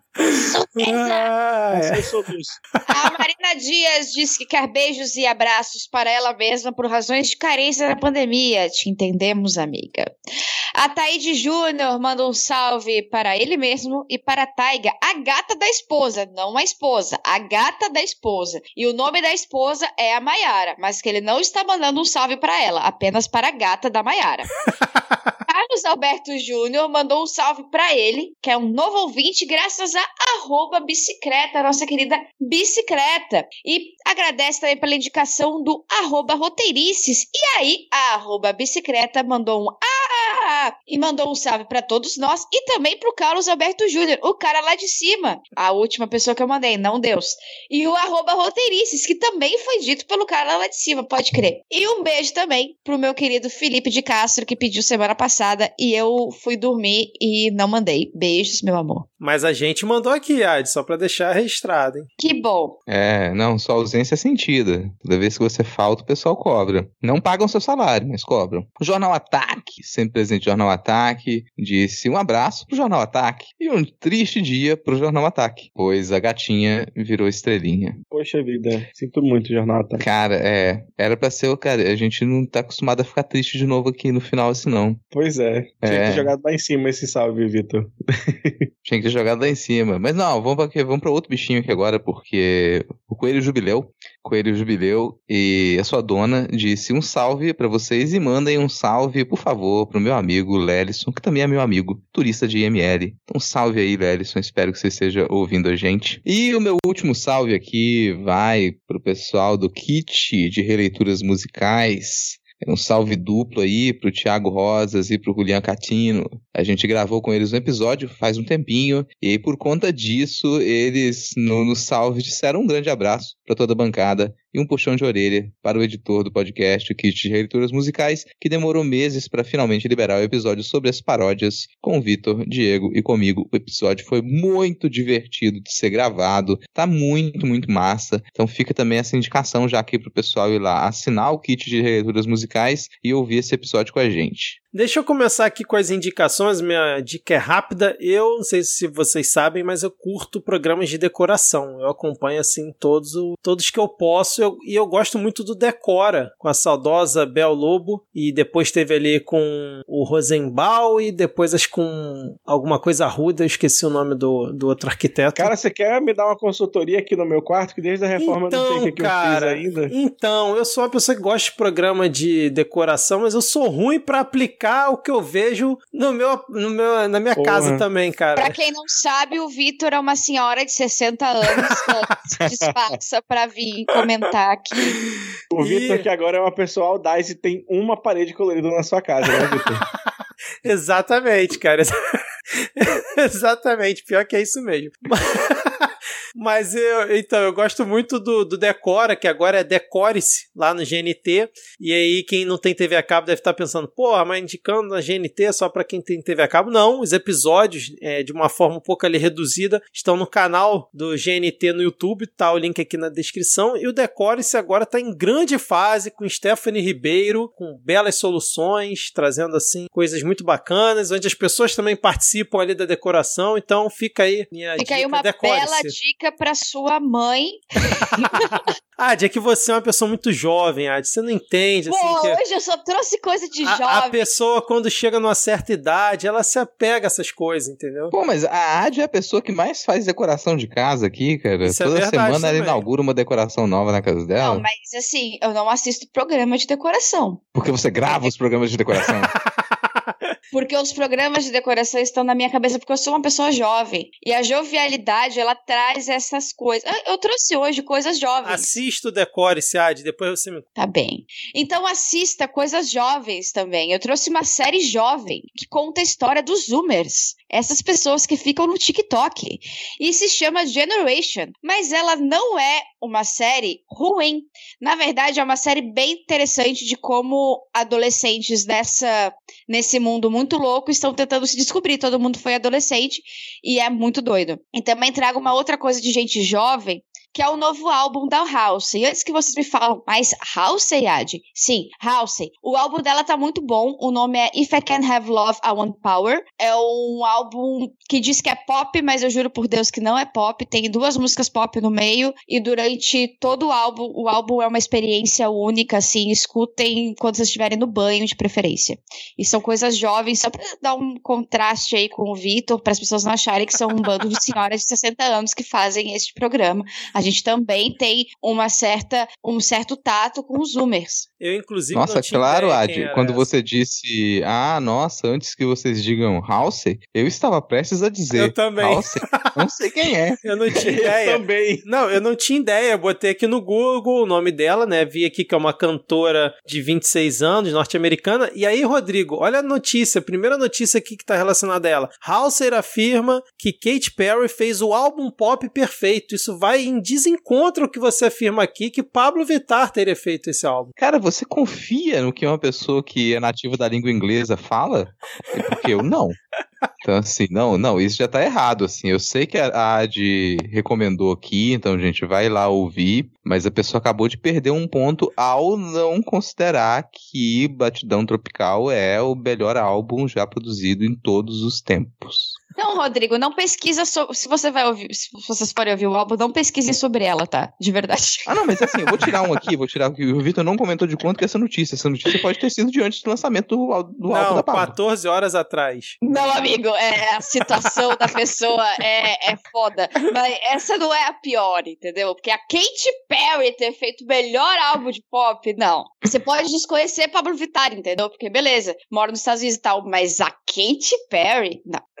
Então, eu vou indicar um podcast, chama Café Fetichista. É um podcast de educação sobre BDSM e práticas relacionadas. É, tem no Spotify e tem também no YouTube, inclusive em Libras, tá? Pra- então, se não, não você é da comunidade surda, tem em Libras, vai lá, acompanha e se eduque e, e seja feliz. E segundo, é uma live que vai ser no dia 8 de setembro. É um, um depois da abolição do showmício, que era o melhor evento que tinha na época de campanha em cidades pequenas, agora nós temos o Ato Show, né, que vai ser uma live contra a PEC 32, promovida pelo Fonacef, com o show do Zé Cabaleiro, que o Zé Cabaleiro é um ótimo artista, uma pessoa muito boa. Então vai ser no dia 8 de setembro, às 8 da noite, suponho que na, na, na mídia ninja que, que deve sair, mas vocês procurem que vai ter, beleza? Falou. Pois é. Assim, antes das minhas recomendações aqui, só comentar que o pessoal do podcast que você sugeriu perdeu a chance de colocar o nome do podcast de Cafetiche. Porra, verdade. Pois é, né? Mas falando em podcast, a minha primeira dica de hoje, né?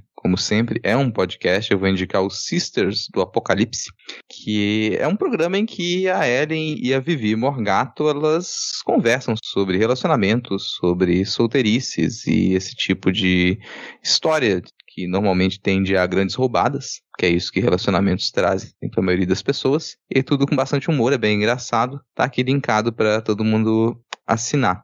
Vou indicar também um evento que vai acontecer essa semana, agora no comecinho de, setembro, acho que de 3 a, 3 a 5 de setembro, que é o FutureCon. É um evento todo online para falar sobre produção de ficção fantástica. Então tem muita mesa, muita temática interessante. Dei uma, uma lida na programação que está linkada aqui. E já se inscrevam no canal do FutureCon para acompanhar as conversas, as mesas. Falando ainda de literatura, eu vou indicar um fio também, que é um fio da Lígia Colares sobre newsletters. Aconteceu nessa última semana uma espécie de newsletteraço, uma movimentação aí do pessoal da produção de literatura independente, literatura fantástica no Brasil, todo mundo criando a sua newsletter e mandando muito material bacana. E na- nesse fio tem os links para vocês é, assinarem diversas newsletters diferentes e conhecerem também autores independentes. Ainda ligado à literatura, na semana passada acho que eu não comentei, nem lembro se já tinha saído, mas eu participei de um episódio do Incêndio na Escrivaninha. Tá num ciclo nesse, nesse podcast, no Incêndio na Escrivaninha, discutindo o zeitgeist de cada década desse último século. E eu fui convidado para falar sobre os anos 90, então tá lá Incêndio na Escrivaninha 33, novelas, internet e grunge. Um Muito bom programa, foi muito prazeroso participar. Tá linkado aqui na descrição. Acabaram as indicações. Bom, vamos então aqui encerrar mais esse episódio. Cara, eu jurava que esse episódio ia ficar curto. Eu nem comentei nada antes, mas pela construção da pauta eu achei que ia ficar curto, mas já são 2 horas e 12 minutos de gravação, meia-noite e sete nesse momento que eu estou falando Cara, aqui. chegou, chegou num momento que eu já não acho que é mais fé sua, não. Eu acho que é ingenuidade mesmo. Vamos então encerrar mais esse episódio. Valeu, Ad, valeu, Diego, valeu, Rodrigo. E até a próxima semana. Abraços, valeu! tchau, tchau. Falou!